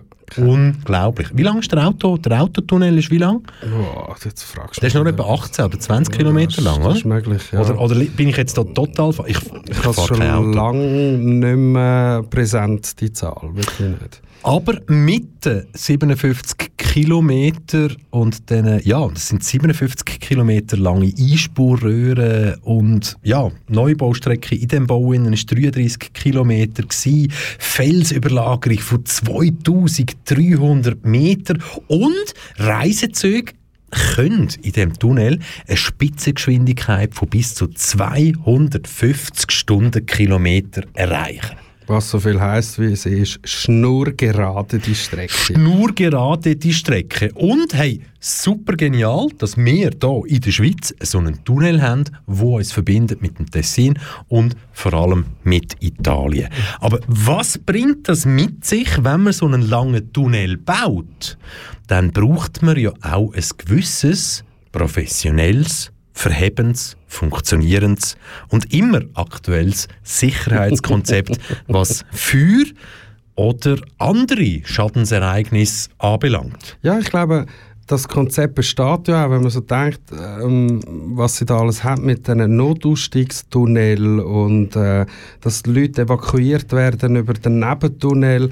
Das Konzept besteht schon, aber wie wir es am Anfang von der Sendung schon leicht angesprochen haben, wir gehen einfach immer nur vom Schlimmsten vom Schlimmsten aus. Und genau das ist, was ist, wenn ein Zug brennt, oder? Wie schnell sind wir dann bei diesen Notausgängen? Was man aber bei diesen Sicherheitskonzepten eben vergessen ist, was ist, wenn mal etwas passiert, wo nicht so ein grosses Ereignis ist, wie ein Brand oder ein Entgleisung. Sage ich dir aber, dann ist das Notfallkonzept nicht wert. Wenn man nicht jeden erdenklich möglichen Fall einberechnet, dann hat man auf der ganzen Linie versagt. Punkt. Ich gebe dir ein Stück weit recht. Die, Frage ist, die andere Frage, die ich mir einfach stelle, ist, kann man wirklich zu jeder Situation hundertprozentig vorbereitet Aber sein? ist das jetzt nicht wieder, das kommt, kommt, das ist doch jetzt wieder der Herr und Frau Schweizer. wenn ich, wenn ich, also, ein anderes Beispiel, wenn ich erzähle, oh, ich bin heute rassistisch angegangen worden, dann- ja, aber das ist sicher, weil du einen Bart hast. Und dann sage ich, ja, aber, ja, aber nein, aber das ist schon vorher gewesen, weil ich noch keinen Bart hatte. Dann sagt der Schweizer, ja, aber das ist, weil du, weil du braune Augen hast. Und genau das Gleiche bei so einem Gotthard-Basistunnel, Sicherheitskonzept oder so, heisst, ja, ja, wenn, dann oder so. Kommt, wir reden über den Fall, wo wir, wieso, dass wir überhaupt auf das Thema kommen. Also, wenige, wenige, wenige Hörerinnen und Hörer wird es bekannt sein, dass es spezielle Magazin, Maga, Magazin, spezielle Magazin gibt für Eis Eisenbahnfreunde. Ja, die Eisenbahnrevue Eben, zum Beispiel. Zum Beispiel die Eisenbahnrevue. Und die gibt es zum Beispiel als Schweizer Eisenbahnrevue, die gibt es als Eisenbahnrevue international, die gibt es als Eisenbahn Österreich. Also die ist wirklich so für, ich denke mal, so wirklich an Hardcore, ist das jetzt Zeitschrift für Hardcore-SBBler? Vor noch 40 Jahren war sie wahrscheinlich. Heute interessiert es sich sehr wahrscheinlich auch nicht davon. Aber ja, es gibt wirklich die Eisenbahnrevue. Und die Eisenbahnrevue, die hat, ähm, so sind wir es uns eigentlich nicht gewöhnt, dass die Eisenbahnrevue journalistisch eine Story auftischt, die alle könnte interessieren Ja, definitiv. Und sehr gut aufgebaut vor allem ja. auch. Und die Geschichte, die hat uns wirklich, wirklich getroffen. Also, um was geht's? Stellt euch vor, nicht stellt euch vor, sondern es ist ja so, es gibt den Gotthardtunnel und es gibt ein Notfallkonzept.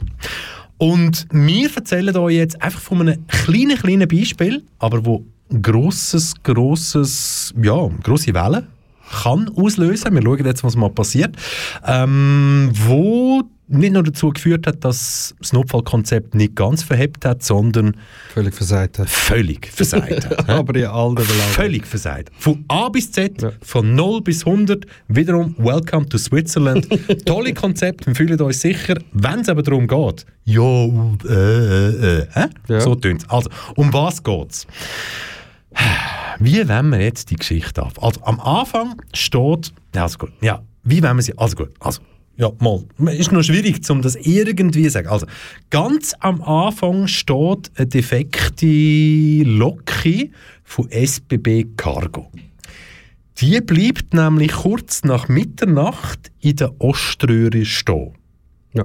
Weil die Loki kaputt ist. Nichts geht mehr. Mhm. Der Güterzug steht also wirklich dort und macht keinen Wank mehr. Ein zweiter SBB-Cargozug kommt knapp dahinter zum Stehen. Ja. Auch im Tunnel. Ja. Genau. Kurz nach Mitternacht. Äh? Also gut. Ein dritter Tunnel, äh, nicht ein dritter Tunnel, ein dritter Zug wird kurz vor der Einfahrt gestoppt. Ja. Also kurz vor der Einfahrt in den, ich sage es nochmal, 12 Milliarden Bau. Mhm. Also, das heißt, schlussendlich sind dann 23 Züge verspätet unterwegs oder können nicht fahren wegen dem einen, wegen der einen Loki, wo defekt ist in der Oströhre. Also, so weit so gut. Ist ja nicht schlimm.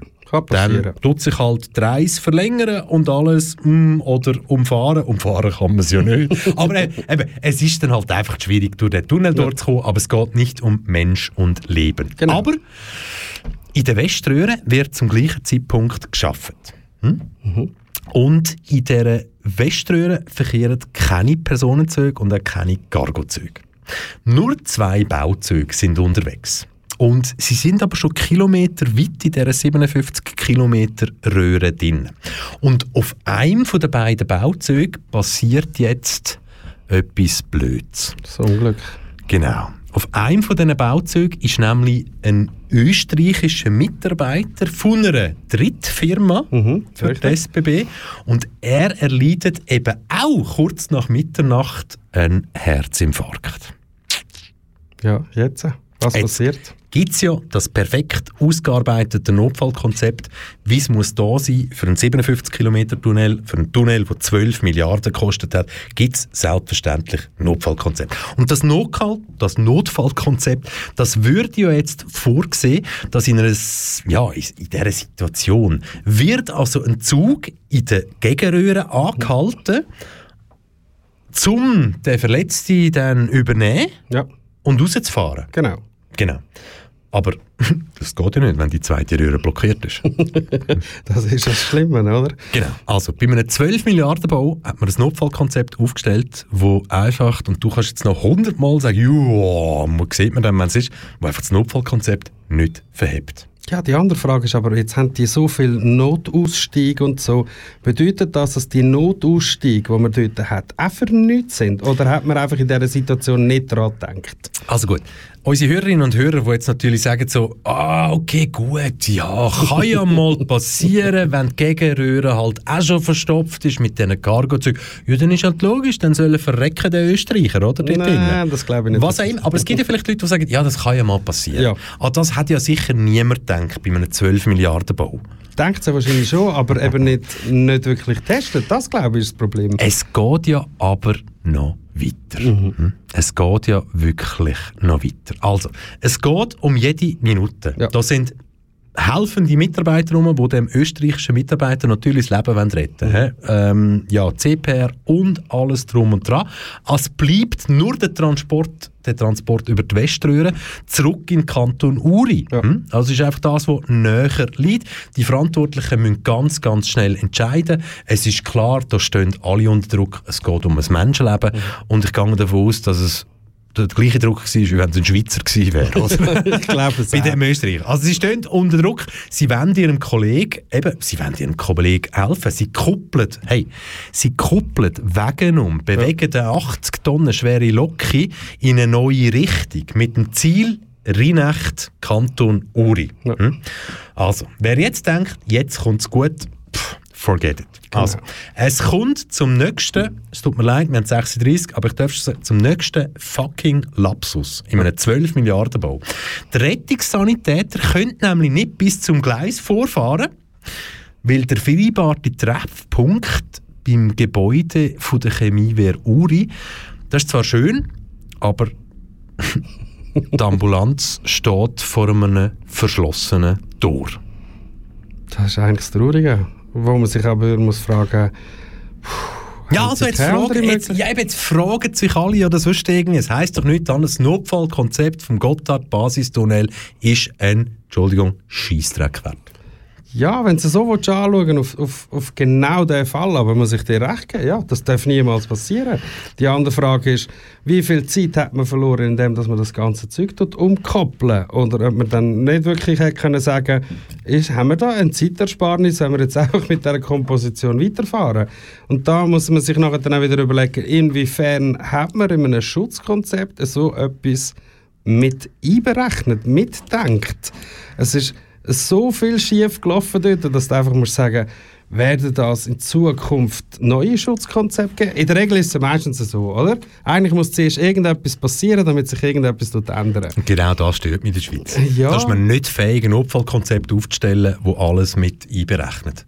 Ja, es ist schon schwierig. Ich, ich stimme dir da voll zu und gleich verstehe ich das, ähm, dass, dass irgendwie gleich eine hundertprozentige Sicherheit nirgends hast.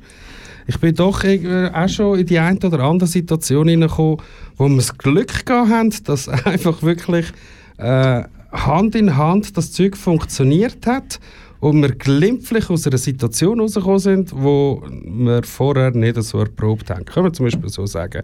Du bist ja bei der Feuerwehr gewesen, ähm, du kennst dich aus mit Schutzkonzepten. hat es bei dir nie einen Fall gegeben, der gesagt hat, äh, trotz allem Training, äh, das hat jetzt nicht funktioniert? Grundsätzlich nein. Wir reden hier aber natürlich auch von einem 57 Kilometer Tunnel, der 12 Milliarden kostet. Hat ein Sicherheitskonzept als solches sehr wahrscheinlich etwa 100 oder 150 Millionen gekostet hat von Leuten, die studiert haben, die in ihrem Lebenslauf ganz einen Haufen reinschreiben und die die Fantasie aber es einfach nicht geschafft haben aufzubringen, ein Sicherheitskonzept wirklich so zu erstellen, dass es verhebt. Nein, für mich absolut nicht erfüllt. Schweiz hin oder her, weil der Österreicher, der hat schlussendlich nur überlebt, weil seine Kollegen so dafür gekämpft haben und sich selbst in dieser Situation das letzte Mal ein Herz gefasst haben. Sie haben den Notfallpatient aus dem Zug gedreht, ihn über Schotter, über, über versperrte Gitter und alles dreht bis zu der Ambulanz. Von dort her ist er dann schnellstmöglich ins Kantonsspital Uri gebracht worden, dann via Helikopter ins Kantonsspital Luzern. Wir können jetzt im Nachhinein sagen, dem Österreicher geht es den Umständen entsprechend gut. Er hat mehrere Operationen hinter sich. Für mich ist aber klar, ja klar, ich bin auch schon mehrmals durch den Tunnel durchgefahren. Eben, eben, jetzt kommt die Schweizer Meinung. Es wird schon nichts passieren. Ja. Das ist die Schweizer Meinung. Und nicht, dass wenn etwas passiert, fühle ich mich sicher. Das ist so.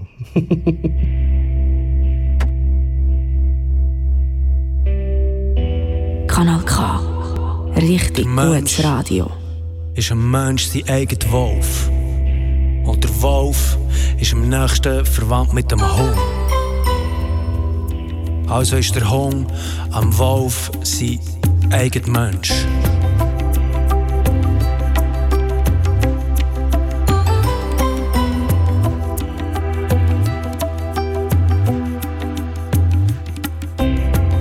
Wie die wir haben es nicht anders verdient.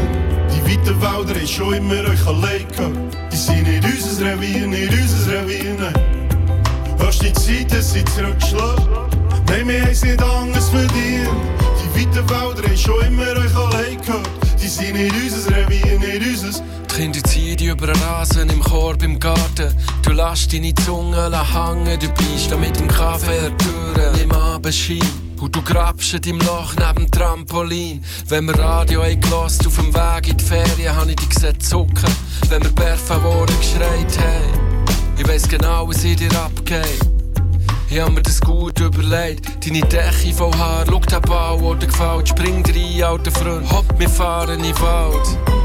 Die Welt hat mehr für dich parat, als bis zum Busch vor dem Kreis und beim Mediamarkt. Lauf, du bist nicht gemacht, um im Haus abgebunden zu sein. Du bist ein Wolf, kannst ein bisschen selber sein. Schlag dich mit dem Stock bis winselst. Und rennen, wenn ich schaue, wie verschwindest. Steh im Pyjama im Garten und lache laut. Ich erkenne die Säulen in der Nacht weit vor. Gib der Frau im Bett einen Kuss und sie fragt, was ist. Und ich sage, alles wird gut und lösche das Licht. Die Zeiten sind zurückgeschlagen, wir haben es nicht anders verdient. Die weiten Wälder haben schon immer euch allein gehabt. Die sind nicht unser Revier, nicht unser Revier, nein. Hörst die Zeiten sind zurückgeschlagen, nein, wir haben es nicht anders verdient. Die weiten Wälder haben schon immer euch allein gehabt. Die sind nicht unser Revier, nicht unser, also hol es,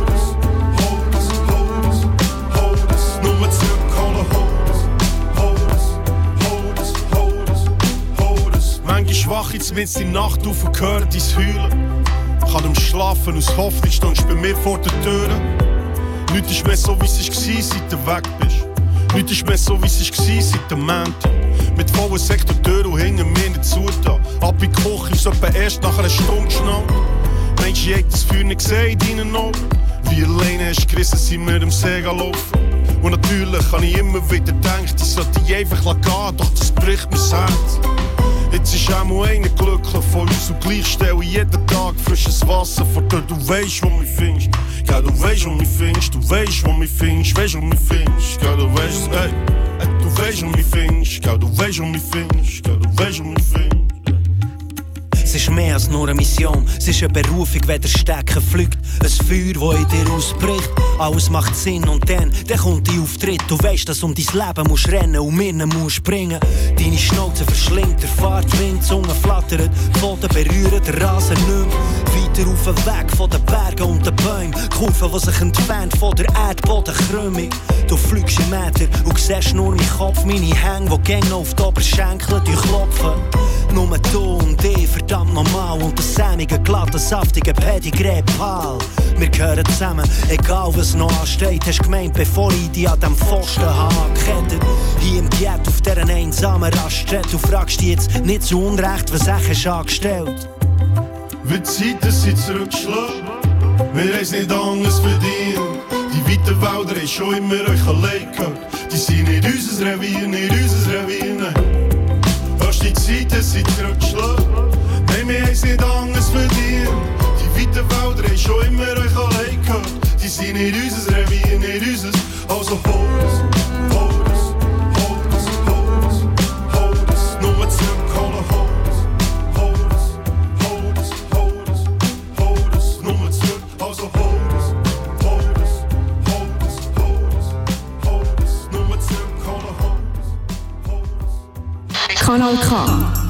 Established 1987.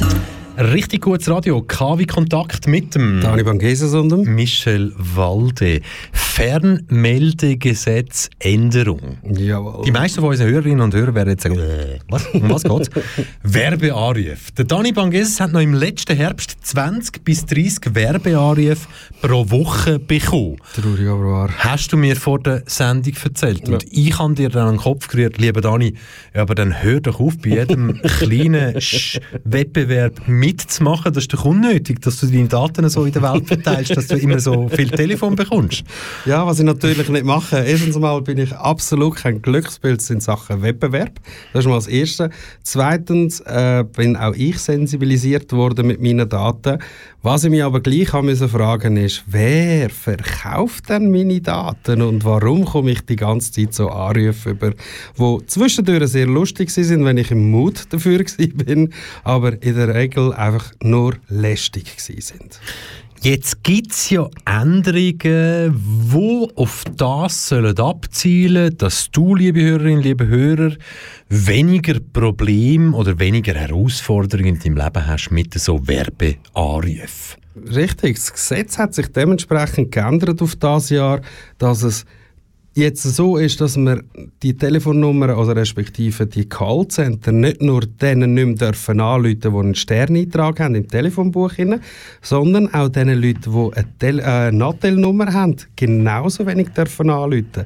Es ist auch so, dass sich Callcenter nicht nur strafbar machen in dem Moment, wenn sie das ähm, trotzdem machen, sondern auch die, die sich daran bereichern, respektive daran beteiligt sind, wie eine Krankenkasse oder Versicherung, auch die machen sich jetzt strafbar mit der neuen Gesetzesänderung. Also gut, jetzt haben wir vorher über den Gotthard-Basistunnel und das Notfallkonzept geredet. ähm, was soll ich jetzt von dieser neuen Gesetzesänderung erwarten? Schlussendlich geht es ja dann darum, halten sich die bekannten oder noch unbekannten Akteure, sprich die Telefonmarketingfirmen, halten sich denn die wirklich dran? Ich glaube es nicht, aber es ist, also jetzt ich habe aus meinem Erlebnis, ich habe sehr viel weniger Anrufe, als es noch im letzten Herbst war. Also die Meldung ist sehr wohl durchgegangen. Ähm, ich glaube aber auch die Möglichkeiten, die mit dieser Änderung eben auch noch dazugekommen sind, dass sich nämlich die Telekom-Firmen ähm, dazu verpflichten müssen, einen Filter einzubauen, der die Anrufe dort rausfiltern, auch sehr viel dazu beigetragen haben. Also das heißt, was ändert sich jetzt genau? Was passiert, wenn jetzt du trotzdem einen Anruf bekommst, hast du ein Sternchen im Telefonbuch drin? Du bist gar nicht eingetragen im Telefonbuch. Gar nicht eingetragen. Ja, aber eben, eben also, was bringt es dir? Du kannst trotzdem ja, trotzdem Anrufe entgegennehmen. Für dich persönlich, wo jetzt im letzten Herbst noch 20 bis 30 Anrufe hat, was ändert sich für dich? Für mich ändert sich einerseits das, dass ich wirklich der Firma so kann Druck machen und sagen, ah, ähm, Anzeige ist raus, so in der schönsten deutschen äh, Manier, oder? Anzeige raus. Die Möglichkeit besteht jetzt natürlich, um denen wirklich in dem Sinne das Handwerk zu legen. Das andere, was sich für mich auch geändert hat, ist, dass wirklich halt jetzt die Möglichkeit hast, durch Filter wirklich generell äh, die Firmen äh, so in die Schranken hineinzuweisen, dass die Anrufe gar nicht mehr durchkommen. Und das ist doch schön. Äh, dazu kommt jetzt bei meinem Telekom-Anbieter, dass falls einmal so ein Anruf durchkommt, ich die Möglichkeit habe, denjenigen so zu kennzeichnen, dass es ein Spam-Anruf ist und somit andere, die ebenfalls mit dem Telekom-Anbieter sind oder den Filter nutzen, wissen, aha, das ist nicht nur eine Nattel-Nummer, sondern das ist irgendeiner, wo mir irgendetwas will verkaufen am Telefon. Hui, hui, hui, hui. Also das könnte... Ja, also das tönt jetzt ja alles super, super einfach und super, super klar. Wir haben so den Übertitel Fernmeldegesetz. Wir, hätt, wir könnten jetzt einen Titel machen, illegale Werbeanrufe bei Anrufärger. Ja. Wie fest dass denn das wirklich verhebt, liegt natürlich dann wieder an dir und an mir. Wie fest oder wie stark dass wir bereit sind, uns zu wehren gegen den einzelnen Werbeanruf, wo wir dann gerade bekommen haben. Ich gehöre zu daneben, ich mache nicht wie du bei jedem Wettbewerb mit und darum komme ich auch keine solche Werbeanruf über. Und äh, also ja, aber ja, aber wie gesagt, eben im Herbst bei dir ist natürlich die traditionelle Zeit gewesen, so eben ja Krankenkassenwechsel Ja, genau. und so weiter. Wir haben es vor der Sendung davon gehabt. In der Schweiz gibt es rege Adressenhandel, wo viele Firmen, viele Institutionen auch vollziehen, wo sehr wahrscheinlich unseren Hörerinnen und Hörern gar nicht klar ist, dass so ein Adresssatz schnell einmal 3, 4, 4 Franken 50 kann kosten, wenn man jetzt zum Beispiel weiss, aha, der Dani Bangeses, der macht jetzt vielleicht das nicht in seiner Freizeit, das weiß man, weil er dort und dort das einkauft und dort und dort das amigs zu dieser Zeit zahlt oder so. Es ist ja alles ein bisschen also, nein, auf das, was ich eigentlich wirklich raus will, Dani, ich glaube, schlussendlich bleibt wieder alles an uns als kleinsten möglichen Nenner hängen, weil wir müssen uns ja dann dagegen wehren, wenn wir trotzdem einen Werbeanruf bekommen. Ja, das ist, glaube ich, wie überall so, dass wir uns schlussendlich sind wir es wieder, die uns müssen wehren. Wir sind wieder diejenigen, die müssen aktiv werden Und gleich ist es noch ein schöner Nebeneffekt, ein Side-Effekt, dass es endlich die Möglichkeit gibt, dass vieles gar nicht erst zu mir durchdringt und ich am Samstag am Abend zwischen 6 und 9 nicht irgendwie noch 5 Anrufe bekomme von irgendeinem, den ich nicht kenne und mir irgendetwas andrehen will, das ich gar nicht will oder brauche. Eure Erfahrungen im Zusammenhang mit Werbeanrufen schickt uns ein E-Mail an studio.kanalk.ch.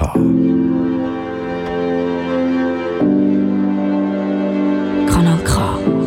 Richtig gutes Radio.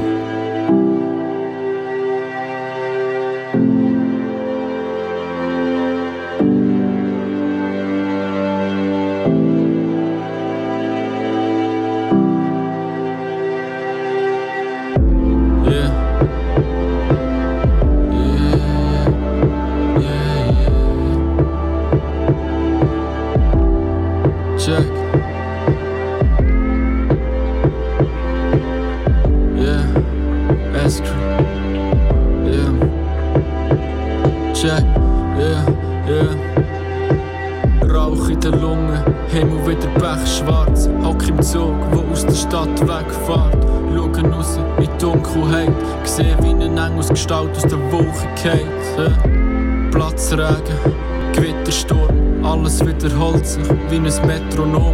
Fahren vorwärts und fühlen als würde ich stehen bleiben. Wir gehen unter, weil wir alle im gleichen Strom treiben. Wir schreiben Geschichten, aber wissen nicht wieso. Lachen und haben Freude, aber sind wir wirklich froh.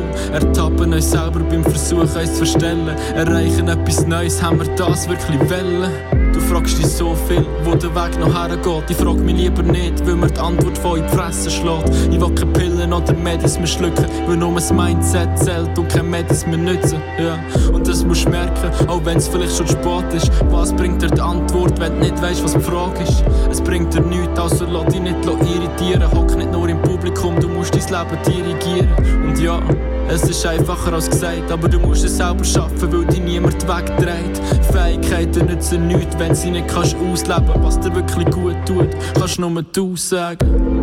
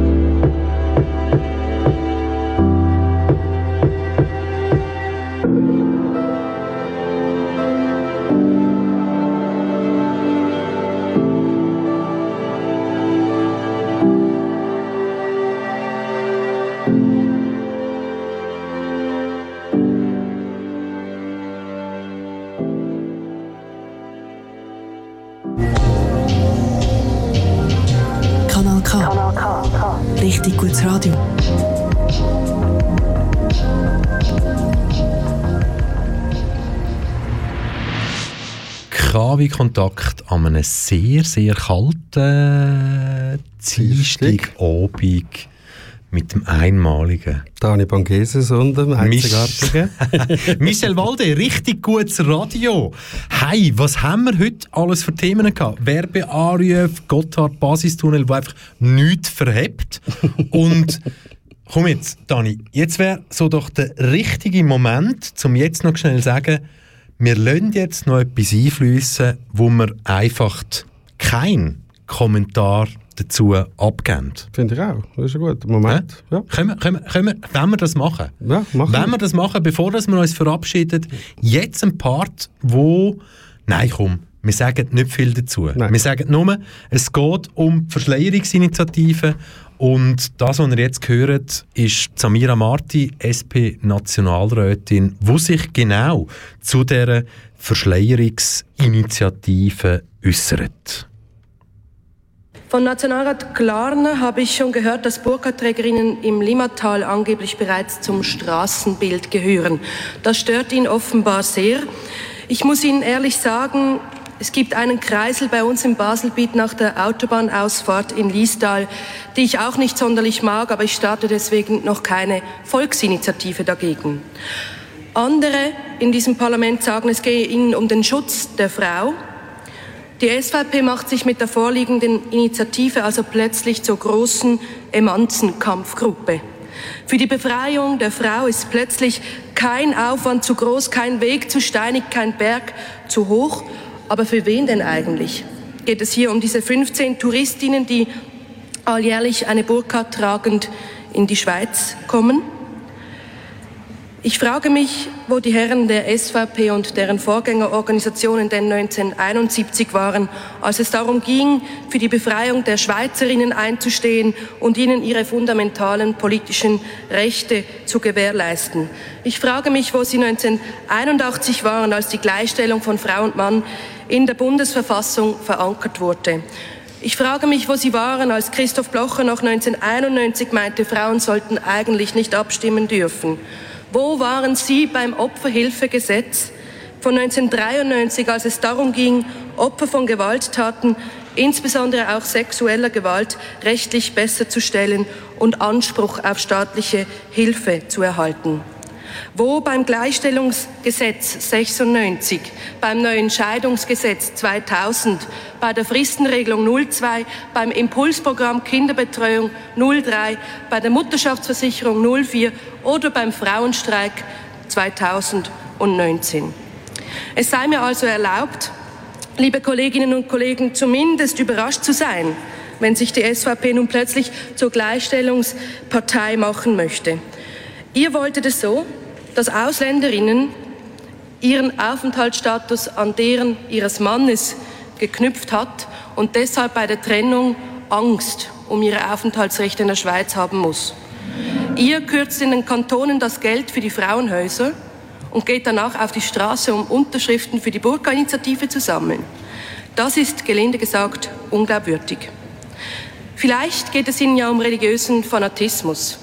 Vielleicht geht es um den Fanatismus, den das saudi-arabische Saudi Königshaus lebt. Die SP hat sich immer dagegen ausgesprochen, mit solchen Unrechtsstaaten zu Geschäften oder sogar Schweizer Waffen dorthin zu schicken. Aber es seid ihr, die mit der ganzen Welt Geschäfte machen wollt, ganz egal, wenn solche Unrechtsstaaten systematische Menschenrechtsverletzungen vorantreiben.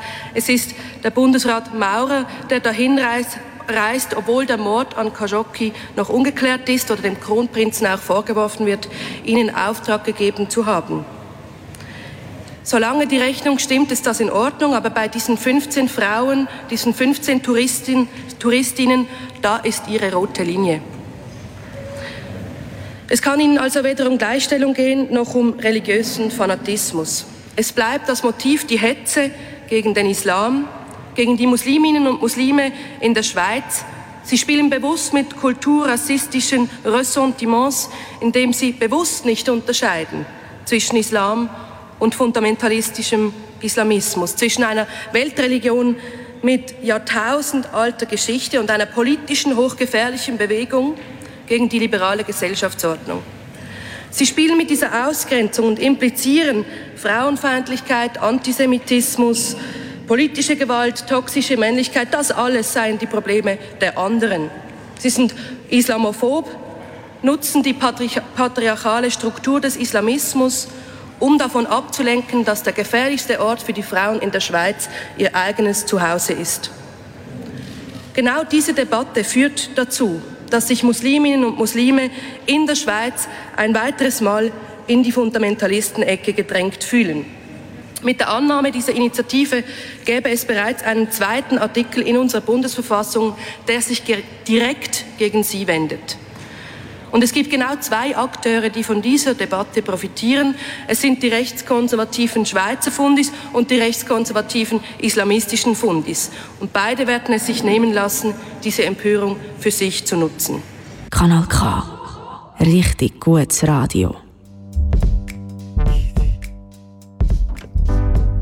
Das war KW Kontakt, gewesen. ein richtig gutes Radio an einem Dienstag, wo man ein bisschen Schnee angefangen hat und mit ganz, ganz viel Kälte aufhört. Für dich am Mikrofon war heute der Dani Bangeses und der Michel Walde. Passet gut, gut auf euch auf, haltet euch bitte an Schutzkonzept.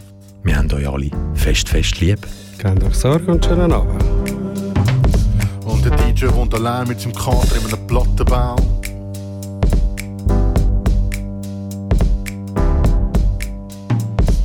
Und der Kater spielt mit einer Pflanze, es sieht so aus, als würde es tanzen.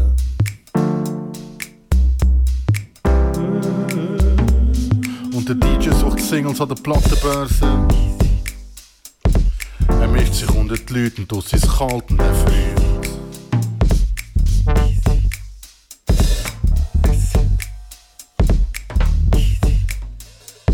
Und die einzige, die er mitnimmt, ist die auf dem Cover. Er nimmt seinen Koffer und geht zurück nach Holzenhut. Nach Holzenhut. Wenn das letzte Lied läuft, ist die andere schon gegangen. Ich bleibe zurück mit dem Rest und leg auf, solange das Licht dunkel bleibt.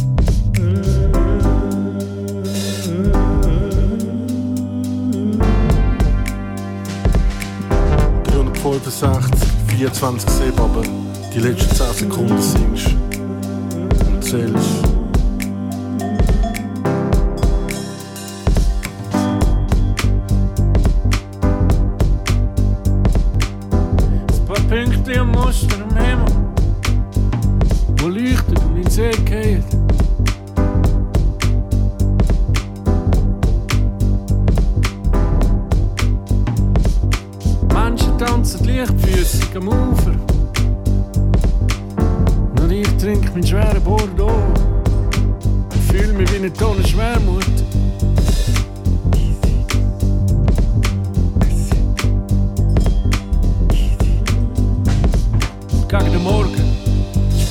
Immer mehr deeper Shit.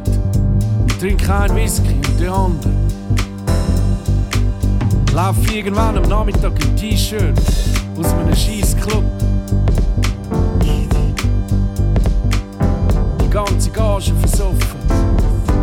Und im Hosensack nur noch ein verkrugeltes Trambillet. Aus der Asche vom Vulkan steigt ein DJ aus dem letzten Rauch.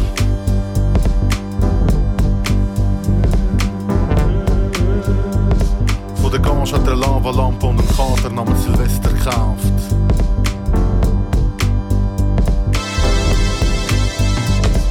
Silvesterlauf für den Umlaufbahn, bis man ständig sieht.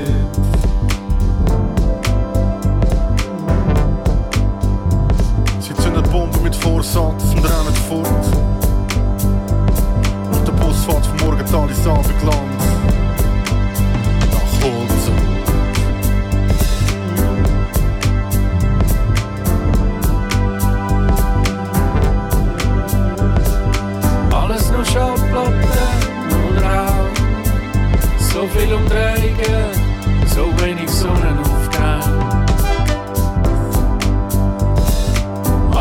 Schallplatten und Rauch. So viel Umdrehungen, so wenig Sonnenaufgang. Silvesterlauf. Silvesterlauf für den Umlaufbahn.